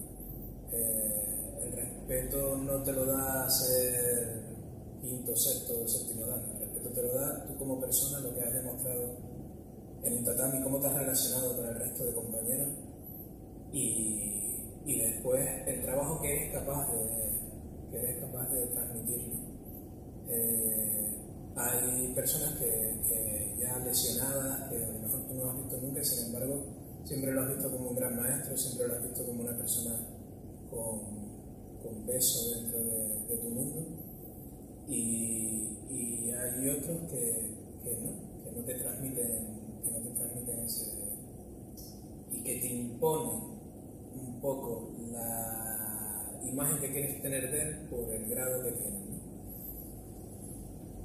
Yo no estoy de acuerdo con, no estoy de acuerdo con eso. Sé que soy que, tengo una línea de una línea como un tanto incomprendida. Somos eh, pocos los maestros que, tenemos esa imagen ¿no? de trabajar para crecer, de examinarte para seguir evolucionando y que no hay mayor drama. Es decir, si tú te presentas a una prueba y suspendes, pues lo que quiere decir es que no has estado suficientemente preparado. Más adelante habrá otra prueba y más adelante podré examinarme y, y presentarme. Pero siempre he estado, siempre he tenido eh, muy claro que eh, estar, que si tú te preparas algo y lo preparas con corazón y, lo, y le dedicas el tiempo y te dejas guiar por gente que realmente está formada, al final eh, la presentación de lo que tienes es una presentación que te, que te da, eh, que te aporta alegría, ¿sabes? que te aporta eh, vivencia. veo las pruebas de examen como eso, como lo que son. No, sé que últimamente la gente lo vive con muchísimo entusiasmo. Yo soy una persona que acabo mis exámenes y me voy, me, me, y, tal, y cuando llego a casa me preguntan, ¿y cómo te salió? Y tal, y bien, a la gente le gustó y tal. No es una, no necesito mayor historia y tal. Más no suelo hablar de los grados, ni suelo hablar de, de mis logros, no sé qué. Los cursos digo que soy maestro de, zanjado, Sí, federativo que hace referencia a... para que la gente sepa que, que Sí. estoy formado para, para impartir el curso que estoy dando, pero no soy una persona que le dé mucho pomposidad al, a- al grado que tiene, ni creo que los conocimientos están ahí, los conocimientos se demuestran en el día a día, se demuestran cuando pisas un tatami. Eh, he tenido la suerte de ser una persona que, que- que ha sido bien formada por uno de los grandes, eh, eso me hace sentirme arropado en los tatamis a los, que, a los que voy. Me siento muy querido en Tenerife y me siento muy querido en Las Palmas En Lanzarote y Fuerteventura no he tenido la, el, contacto. con ellos como para como tal. En La Palma también he impartido cursos y, de judo y, y, me sentí muy querido también. Y yo creo que es lo que, lo que, lo que nos tenemos que llevar, no, es que no hay, no hay más allá, no hay... Sí, yo eh, por eso te quería preguntar, porque aparte que me interesa tu opinión personal en ese aspecto, creo que se ha convertido en algo muy importante, muy importante en los niños, creo que como dices es que es inevitable, es una herramienta súper útil entiendo, entiendo por qué se crearon y entiendo la utilidad que ha tenido y lo que ha ayudado a crecer, ¿no? Todas las afirmaciones en general. Pero a día de hoy no tengo claro, Javier, si, si los adultos aportan más cosas positivas o negativas. Siempre tengo esa duda. A día de hoy, yo no digo, el, históricamente está claro que, que fue un acierto, creo porque viene una estructura, a un concepto muy japonés, muy abstracto, eso de blanco y negro, no hay, no hay escala de grises, ese, o sabes o no sabes, ¿no? esa mentalidad del todo o el nada, del Japón que vemos reflejado en el judo con el Nippon, ¿no? es decir, o lo mato o no, no hay medias tintas. Y es verdad que los occidentales nos cuesta. Y esos grados en este momento sí que les doy el valor que tienen, que han hecho crear una comunidad, oye, mundial, que era un deporte que no hubiera practicado nadie seguramente, pero a día de hoy me, genera tantos conflictos internos de no sé si hacer bien, si hacer mal, si es algo que tenemos que dejar pasar y hacer otra cosa. Yo creo que tenemos que formar a la gente de una manera diferente. Ver el objetivo final, el cinturón negro, eh, es un error, siempre caemos, ¿no? Y el índice de abandono, cuando el índice de abandono del alumnado cuando consiguen el cinturón negro es brutal. Sí, todas las claramente, ves claramente que lo que querían era ser cinturón negro. Yo, eh, antes de, yo antes, cuando era pibe no me podía permitir, ahora voy a hablar de la época de los dinosaurios. eh, cuando era pibe no me podía, mi familia era yeah, una familia humilde que no se podía permitir el, el, que yo fuera a entrenar a, me gustaba, siempre me sentí muy identificado con las artes me gustaban muchísimo, pero no podían permitirse que yo terminara. Entonces me dediqué a jugar al fútbol y jugando al fútbol, en fútbol salas, y es verdad que, que, destacábamos un poquito más y tal, y conseguimos quedar campeones de Tenerife y tal, en un equipo con el que estaba jugando, pero cuando di el salto al fútbol, al fútbol grande, al fútbol 11, fue bastante traumático. Eh, y era bastante malo. Tenía un poder físico bastante fuerte, era muy rápido, era un tío muy, muy que luchaba todo, pero era malo como, como la tía. Y hacía, yo jugaba en, en un equipo en el Barranco Hondo eh, y para ir al Barranco Hondo hacía dedo de Santa Cruz, cuando, cuando estaba permitido eso, ahora no hagan eso eh, Hacía dedo, me dejaban en la autopista, de la autopista subía hasta el campo de fútbol de Barranco Hondo caminando, que era casi 45 minutos corriendo. Llegaba arriba, entrenaba, salía a las 10 y media de la noche, bajaba hasta la autopista, volvía a hacer dedo para que a veces tenía suerte y me llevaba, otras veces tenía que llamar a mi padre desde una cabina para que, para que mi padre viniera a buscarme. Eh, eso te genera habilidades para, con compañeros, pero después algún compañero te bajaba a la autopista o otro compañero te llevaba a tu casa y tal, Eh, pues me metí dos años jugando en el Barranco Hondo, jugando, entrenando en el Barranco Hondo sin tener tipo de expectativa de nada. Dos años, dos años yendo. Cuando llovía, a lo mejor habíamos cinco Y había un entrenador de fútbol que era muy, que fue un, como fue un, tío destacado, que, era Molina, que me veía y me decía, pero ¿para qué coño vienes a entrenar? Si eres un paquete, no estás en plantilla, no tal, no sé yo decía, yo estorbo.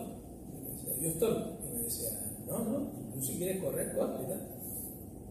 Y a los dos años me dio la oportunidad de jugar un amistoso contra el, contra el Rotava. Me sacó mitad del partido, salí, el tío al que tenía que marcar me hizo dos dribles y tal, no sé qué, no total, pum, pum, pum, total que me dio un, me dio un pequeño baño y cuando me mosqué le fui y le metí una entrada, tarjeta roja directamente a la puta calle. Bueno, la bronca de Molina fue importante, ¿no?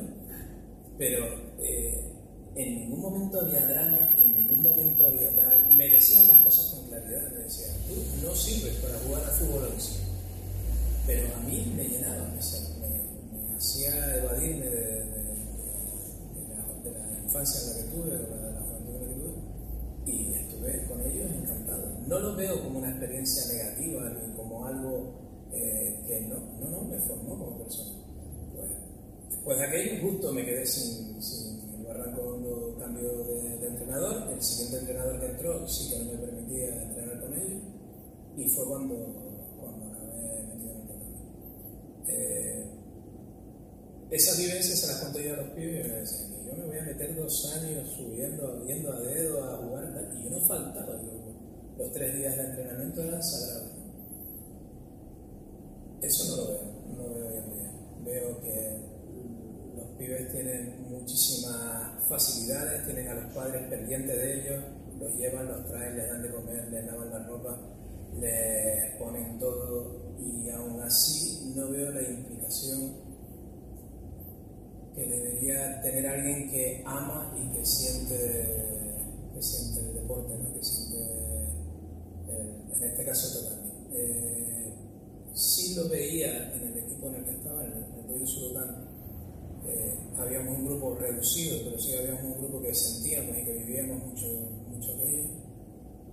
Y, pero a lo largo de que han ido pasando los años, como que todo lo hemos ido facilitando para que la gente tenga como más, como menos esa sensación, esa sensación de frustración. Mm. Y yo creo que es un error, es decir, que, que la gente no consiga los objetivos hace que se esfuerce en conseguirlo, o se esfuerza en conseguirlo, o abandonan. O sea, ahora no nos está permitido que la gente abandone, ni que la gente... Eh, todos tienen que tener su, su medalla, ¿no? todos tienen que ser... Entonces, no estoy de acuerdo en que, en que una prueba de examen de cinturón negro todo el mundo tenga que aprobar, porque si no hay alguno que se siente mal que se siente mal, porque desvaloriza al que realmente se ha preparado el examen, al que realmente tiene la técnica le está dando el mismo valor que el que no sabe caer o el que tiene más dificultades para, hacerlo. Y bueno, es un poco la, la, crítica, una crítica social, no creo que, estemos hablando solo del tatami, sino yo creo que es lo que, lo que, lo que educativamente se está viendo. Lo que tenemos, yo sabes, el problema que veo es, como comentaba, es que el mundo ha cambiado tanto en tan poco tiempo, porque estamos hablando de una, dos, tres hablando de eso, de una o dos generaciones nada más, es decir, 20, 30, 40 años como mucho. Y el mundo ha cambiado tanto que yo miedo, no miedo, pero sí lo que percibo es, eh, a veces ves los sistemas de grado de casi todas las artes marciales y los ves muy, muy anticuados y que la gente no se sienta es decir, está claro que la capacidad quizás de sacrificio ha disminuido también porque tenemos que convenir con más cosas. Antes el ocio era mucho más limitado y ahora, bueno, tú dices, se está en la palma de la mano, con móvil. Si tú tienes como entrenador de organizaciones que competir con videojuegos, con libros, con YouTube, con tantísimas cosas, ¿no? Y se hace más difícil, porque lo más sencillo es en el sofá de tu casa, eso no vamos a negar. Entonces tenemos que luchar con eso. Pero es que encima las herramientas que tenemos, creo, se quedan cortas, ¿no? Es decir, porque por mucho que tú te lo ocurres en tus clases, adaptes y intentes adaptar al medio sin perder tu esencia, que creo que es perdón la relación, jodidísimo, o sea, seguir siendo artista más que quiere ser y seguir teniendo alumnos, porque muchas veces nos vemos en esa no, dilema, ¿no? De o me adapto a los tiempos y pierdo mis valores esenciales, o mantengo mis valores esenciales y me quedo solo. Entonces, surfear en esa hora, creo que los síntomas, ¿no? y creo que el sistema que tenemos montado no nos ayuda. Creo. Cuando la escuela era mayor, sí me veía yo la necesidad de tener número de alumnos que mantuviera la, la escuela abierta. Al final lo que hice fue hacer la escuela más, más reducida, es decir, yo tenía otra sala igual que esta, sí. otro lado de allí, al final hice fue y me quedé como más pequeño. Al tener más pequeño, fidelizo mi idea, me siento más yo, tengo la capacidad. Entonces al final me di cuenta de que si tú, no, si tú te vendes o si tú dejas de ser quien tú eres, al final tampoco estás transmitiendo lo que, lo que deberías y tomé la decisión de seguir mi línea. tenía una línea un tanto estrambótica. y bueno, es la que me hace sentir feliz a mí y la que, la. Soy muy serio a la hora de alguien que quiere salir de aquí, que alguien quiere competir o alguien que quiere eh, eh, dar un paso más allá hacia la profesionalización de esto. Entonces, sí me pongo más, le exijo más a ese, a ese alumno, pero creo que, que podemos jugar con todas las, los matices eh, que se pueden dar en una clase. Tengo desde gente que viene a pasarlo bien, a disfrutar, a, gente que quiere competir a nivel provincial, a gente que quiere competir a nivel regional y otros que quieren competir a nivel nacional. Eh, lo que hay que ser es eh, realista con lo, que, con, lo que tienes, con lo que tienes en tu tatami, con lo que tienes en tu casa y, y pedir ayuda. Cuando mis competidores a nivel regional o a nivel nacional necesitan más tralla, necesitan un esfuerzo, lo que hago es pido ayuda a otros compañeros que tienen pues alumnos que están en ese nivel, ¿no? Entonces entre todos nos, nos, reunimos, nos apoyamos y le damos ese suplemento al, pibe. De tal manera que el pibe va a una competición y disfruta tanto si gana como si pierde. El pibe va porque se siente preparado y siente que está bien formado. Sí, se fuera del lugar. Exactamente, este, este tema de llevar a un pibe que no está del todo formado a un campeonato de España lo veo como, muy, como una toma de realidad demasiado, demasiado fuerte. Eso pasaba, pasaba mucho cuando tenía ante los creadores, quizá en mi época era muy común, no, vamos a competir, competir, competir, ¿no? y a veces te veías en situaciones que decías, esto me queda grande, ¿no? y a lo mejor he llegado suerte, ¿no? porque eso pasa. Haciendo malabares con, con pelotas de fuego, entonces yo no estoy preparado para esto. Entonces, es verdad que. Y después también incluso, ¿no? Porque hablábamos tú y yo, ¿no? Es decir, de, llegar a un sitio y, oye, pues si tú entrenas divertirte, entender que vas a ir más lento, yo creo que, ¿sabes? Es decir, oye, pues si yo vengo un par de veces a la semana, y tal, pues no pasa nada por llegar más tarde, ¿no? A los objetivos, también para que no te del lugar, porque muchas veces el alumno quiere eh, ir a la papita suave y tener los mismos resultados que el que no falla, que el que viene todos los días a entrenar, el que te pregunta, que se pega todos los vídeos de YouTube, el que ve un vídeo de, ah, y esto se puede hacer, ah, pues mira, estaría muy interesante, que te pasa igual a mí. Pero yo quiero tener el mismo grado que tú, que te ocurra eso y que tienes esa sensación. Entonces, es ahí donde, es ahí una de las luchas que tengo que en mucho. Claro. Veo pibes que, pibes y adultos, ¿no? Que, eso me sorprende más, porque un pibe, bueno, tenemos la fragilidad de adulto, Yo considero adulto a alguien mayor de 18 sí, Sí, sí, Pero con 20, 23, 24 años, gente, no, yo que quiero ser cinturón negro, pero ¿y qué, ¿y qué das tú? ¿Y qué aportas tú para ser cinturón negro? ¿Cuántas horas estás entrenando? Ah, no, pero es que no puedo porque es que tengo que estudiar. Pues, bueno, pues sacarás una carrera universitaria. ¿Y después? Pero no tienes el, momento para hacer el examen. ¿no? Y es que no hay ningún problema. Es que, ¿qué más? ¿Sabes? Pero estamos en una sociedad donde todo es inmediato. Ya donde todo se consigue de manera de, ¿no? a toque de botón o a toque de Entonces, eso después lo queremos transmitir y la gente se enfada. Sí, sí. Cuando les planteas la realidad, porque yo además lo que hago es, eh, les hago ver, ¿no? Les digo, bueno, desarrollame el examen. ¿Cuándo necesitas? No, en una semana yo tengo el examen preparado. Muy bien, tiene una semana. El viernes de la próxima semana te digo.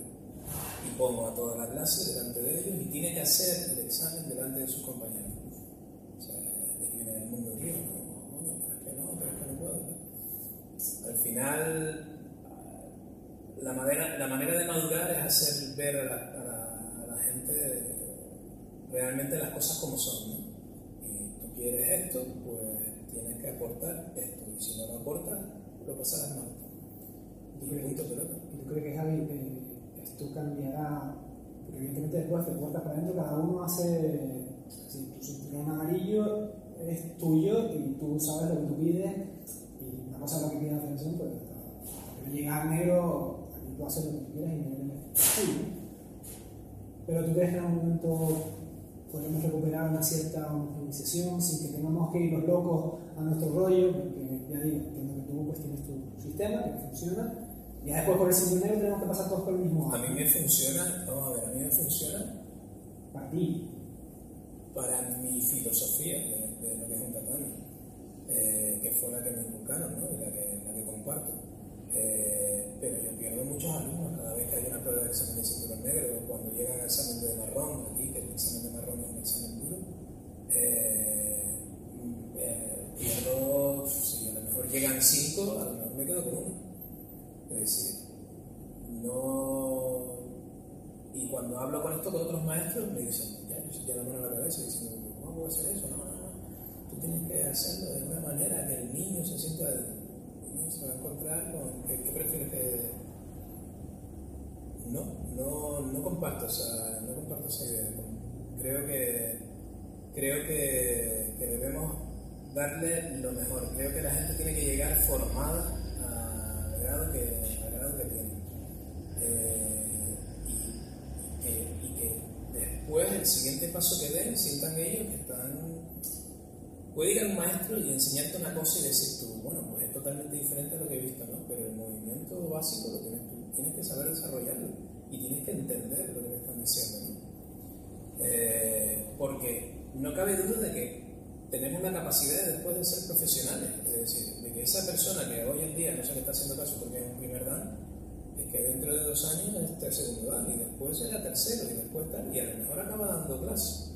Entonces, que los docentes que estén impartiendo clases tengan una buena, una buena base y un buen conocimiento técnico, eh, implica que haya menos lesiones, que haya más participación del alumnado, de que haya, de que, de que formen parte de, del grupo, ¿no? Y creo que esa es la labor que tiene que tener el, creo que esa es la labor que tenemos que tener como docentes de nuestros alumnos, es decir, no tener una imagen de este va a llegar a cinturón negro y se va a mandar a mudar, sino que este, esta persona puede que sea cinturón negro, puede que sea segundo, puede que sea tercero, puede que sea maestro, que formará su propio grupo y que mi labor como docente es sembrar esa semilla y que genere unos buenos frutos más adelante.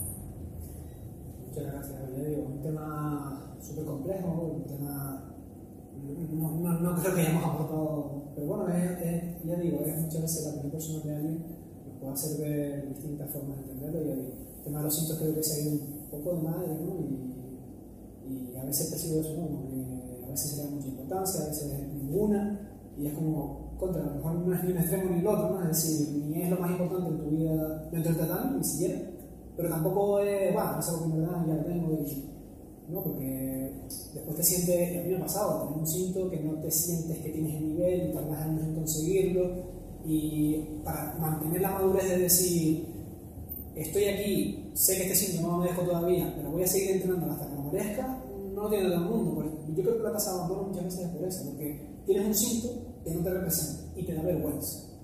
Y en vez de tragarte tu vergüenza y decir, pues ahora voy a luchar para tenerlo. Aunque, aunque lo tenía que haber hecho antes, bueno, ya que lo he hecho mal, pues lo voy a intentar seguir luchando hasta aprender de verdad, ¿no? Eh, y mucha gente no, mucha gente le da vergüenza, se retira y siempre te quedas en el ideario común como un cinturón negro. Al final todo se basa en el respeto. Eh, todos buscamos nuestro lugar en, como, como, personas eh, dentro de un grupo social, buscamos nuestro lugar, nuestro sitio. Eh, el, que, el que la gente te respete hace que te posiciones en una lugar u otro. ¿no? Eh, el tatami es así, el tatami pone cada uno en su sitio. Y eh, a lo mejor en artes marciales que son más, donde no hay una línea competitiva, pues se puede esconder más, porque puede basarse en la percepción que tiene un maestro determinado de yo hago las cosas así porque yo veo las cosas de esta manera y me funcionan más, ¿no? Pero en las que son competitivas, al final se te vas, te vas a dar cuenta siempre, te ponen. Sí, sí, yo lo digo, yo, a mí me ha pasado personalmente, en un grado que no me representa y dices, hostia, pero bueno, yo he tenido la capacidad de decir, te tragas el orgullo, sigues entrenando y vamos a intentar conseguir ese nivel. El orgullo es el gran veneno también uh, nosotros. Uh, el gran veneno.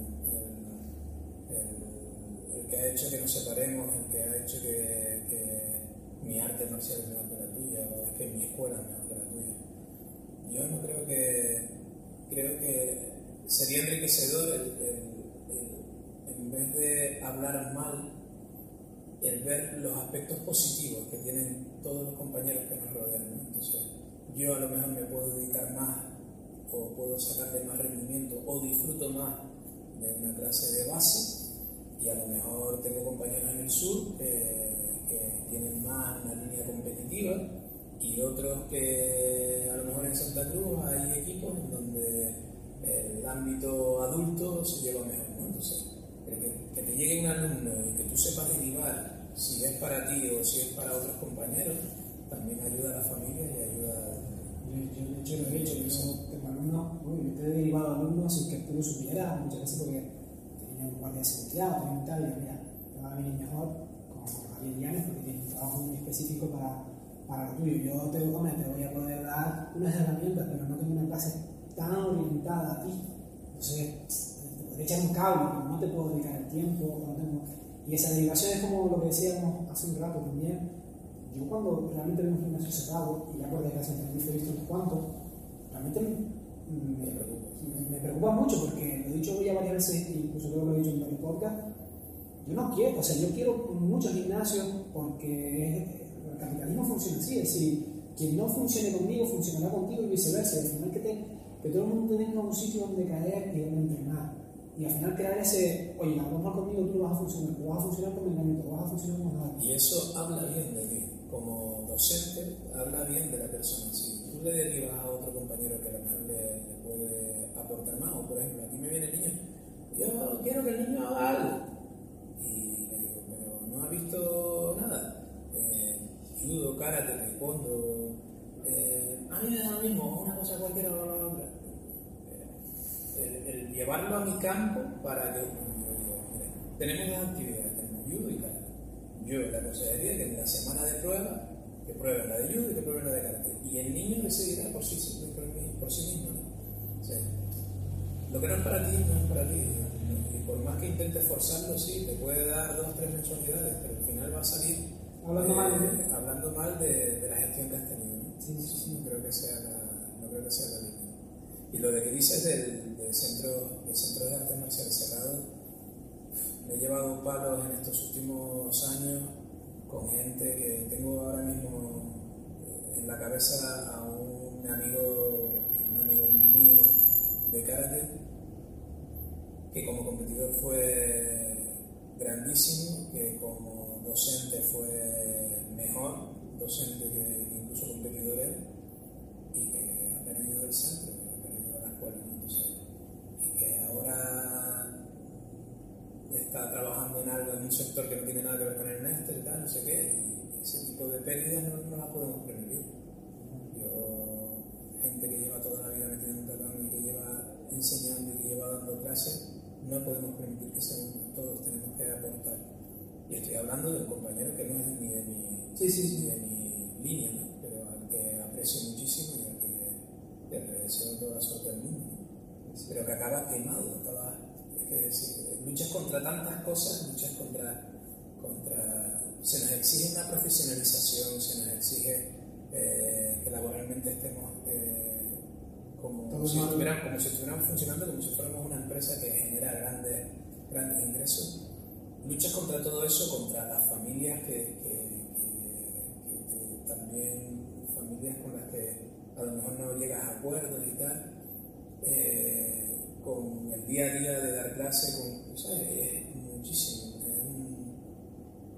es, muy vocacional, la verdad es que el que se dedica a, a, impartir clases de artes marciales económicamente no, es viable y, y, lo hace por vocación. ¿no? Y quiero que eso se valore, quiero que la gente lo entienda, que lo, que lo vea. ¿no? no conozco a ningún, eso me lo dijo un maestro en la península, ¿no? no conozco a ningún maestro que vaya con un Mercedes último modelo y aparte la puerta de su gimnasio. Y es así, todos mal vivimos esta situación lo que nos da es la alegría de ver a un niño riéndose en el tatami, es lo que nos hace seguir para adelante.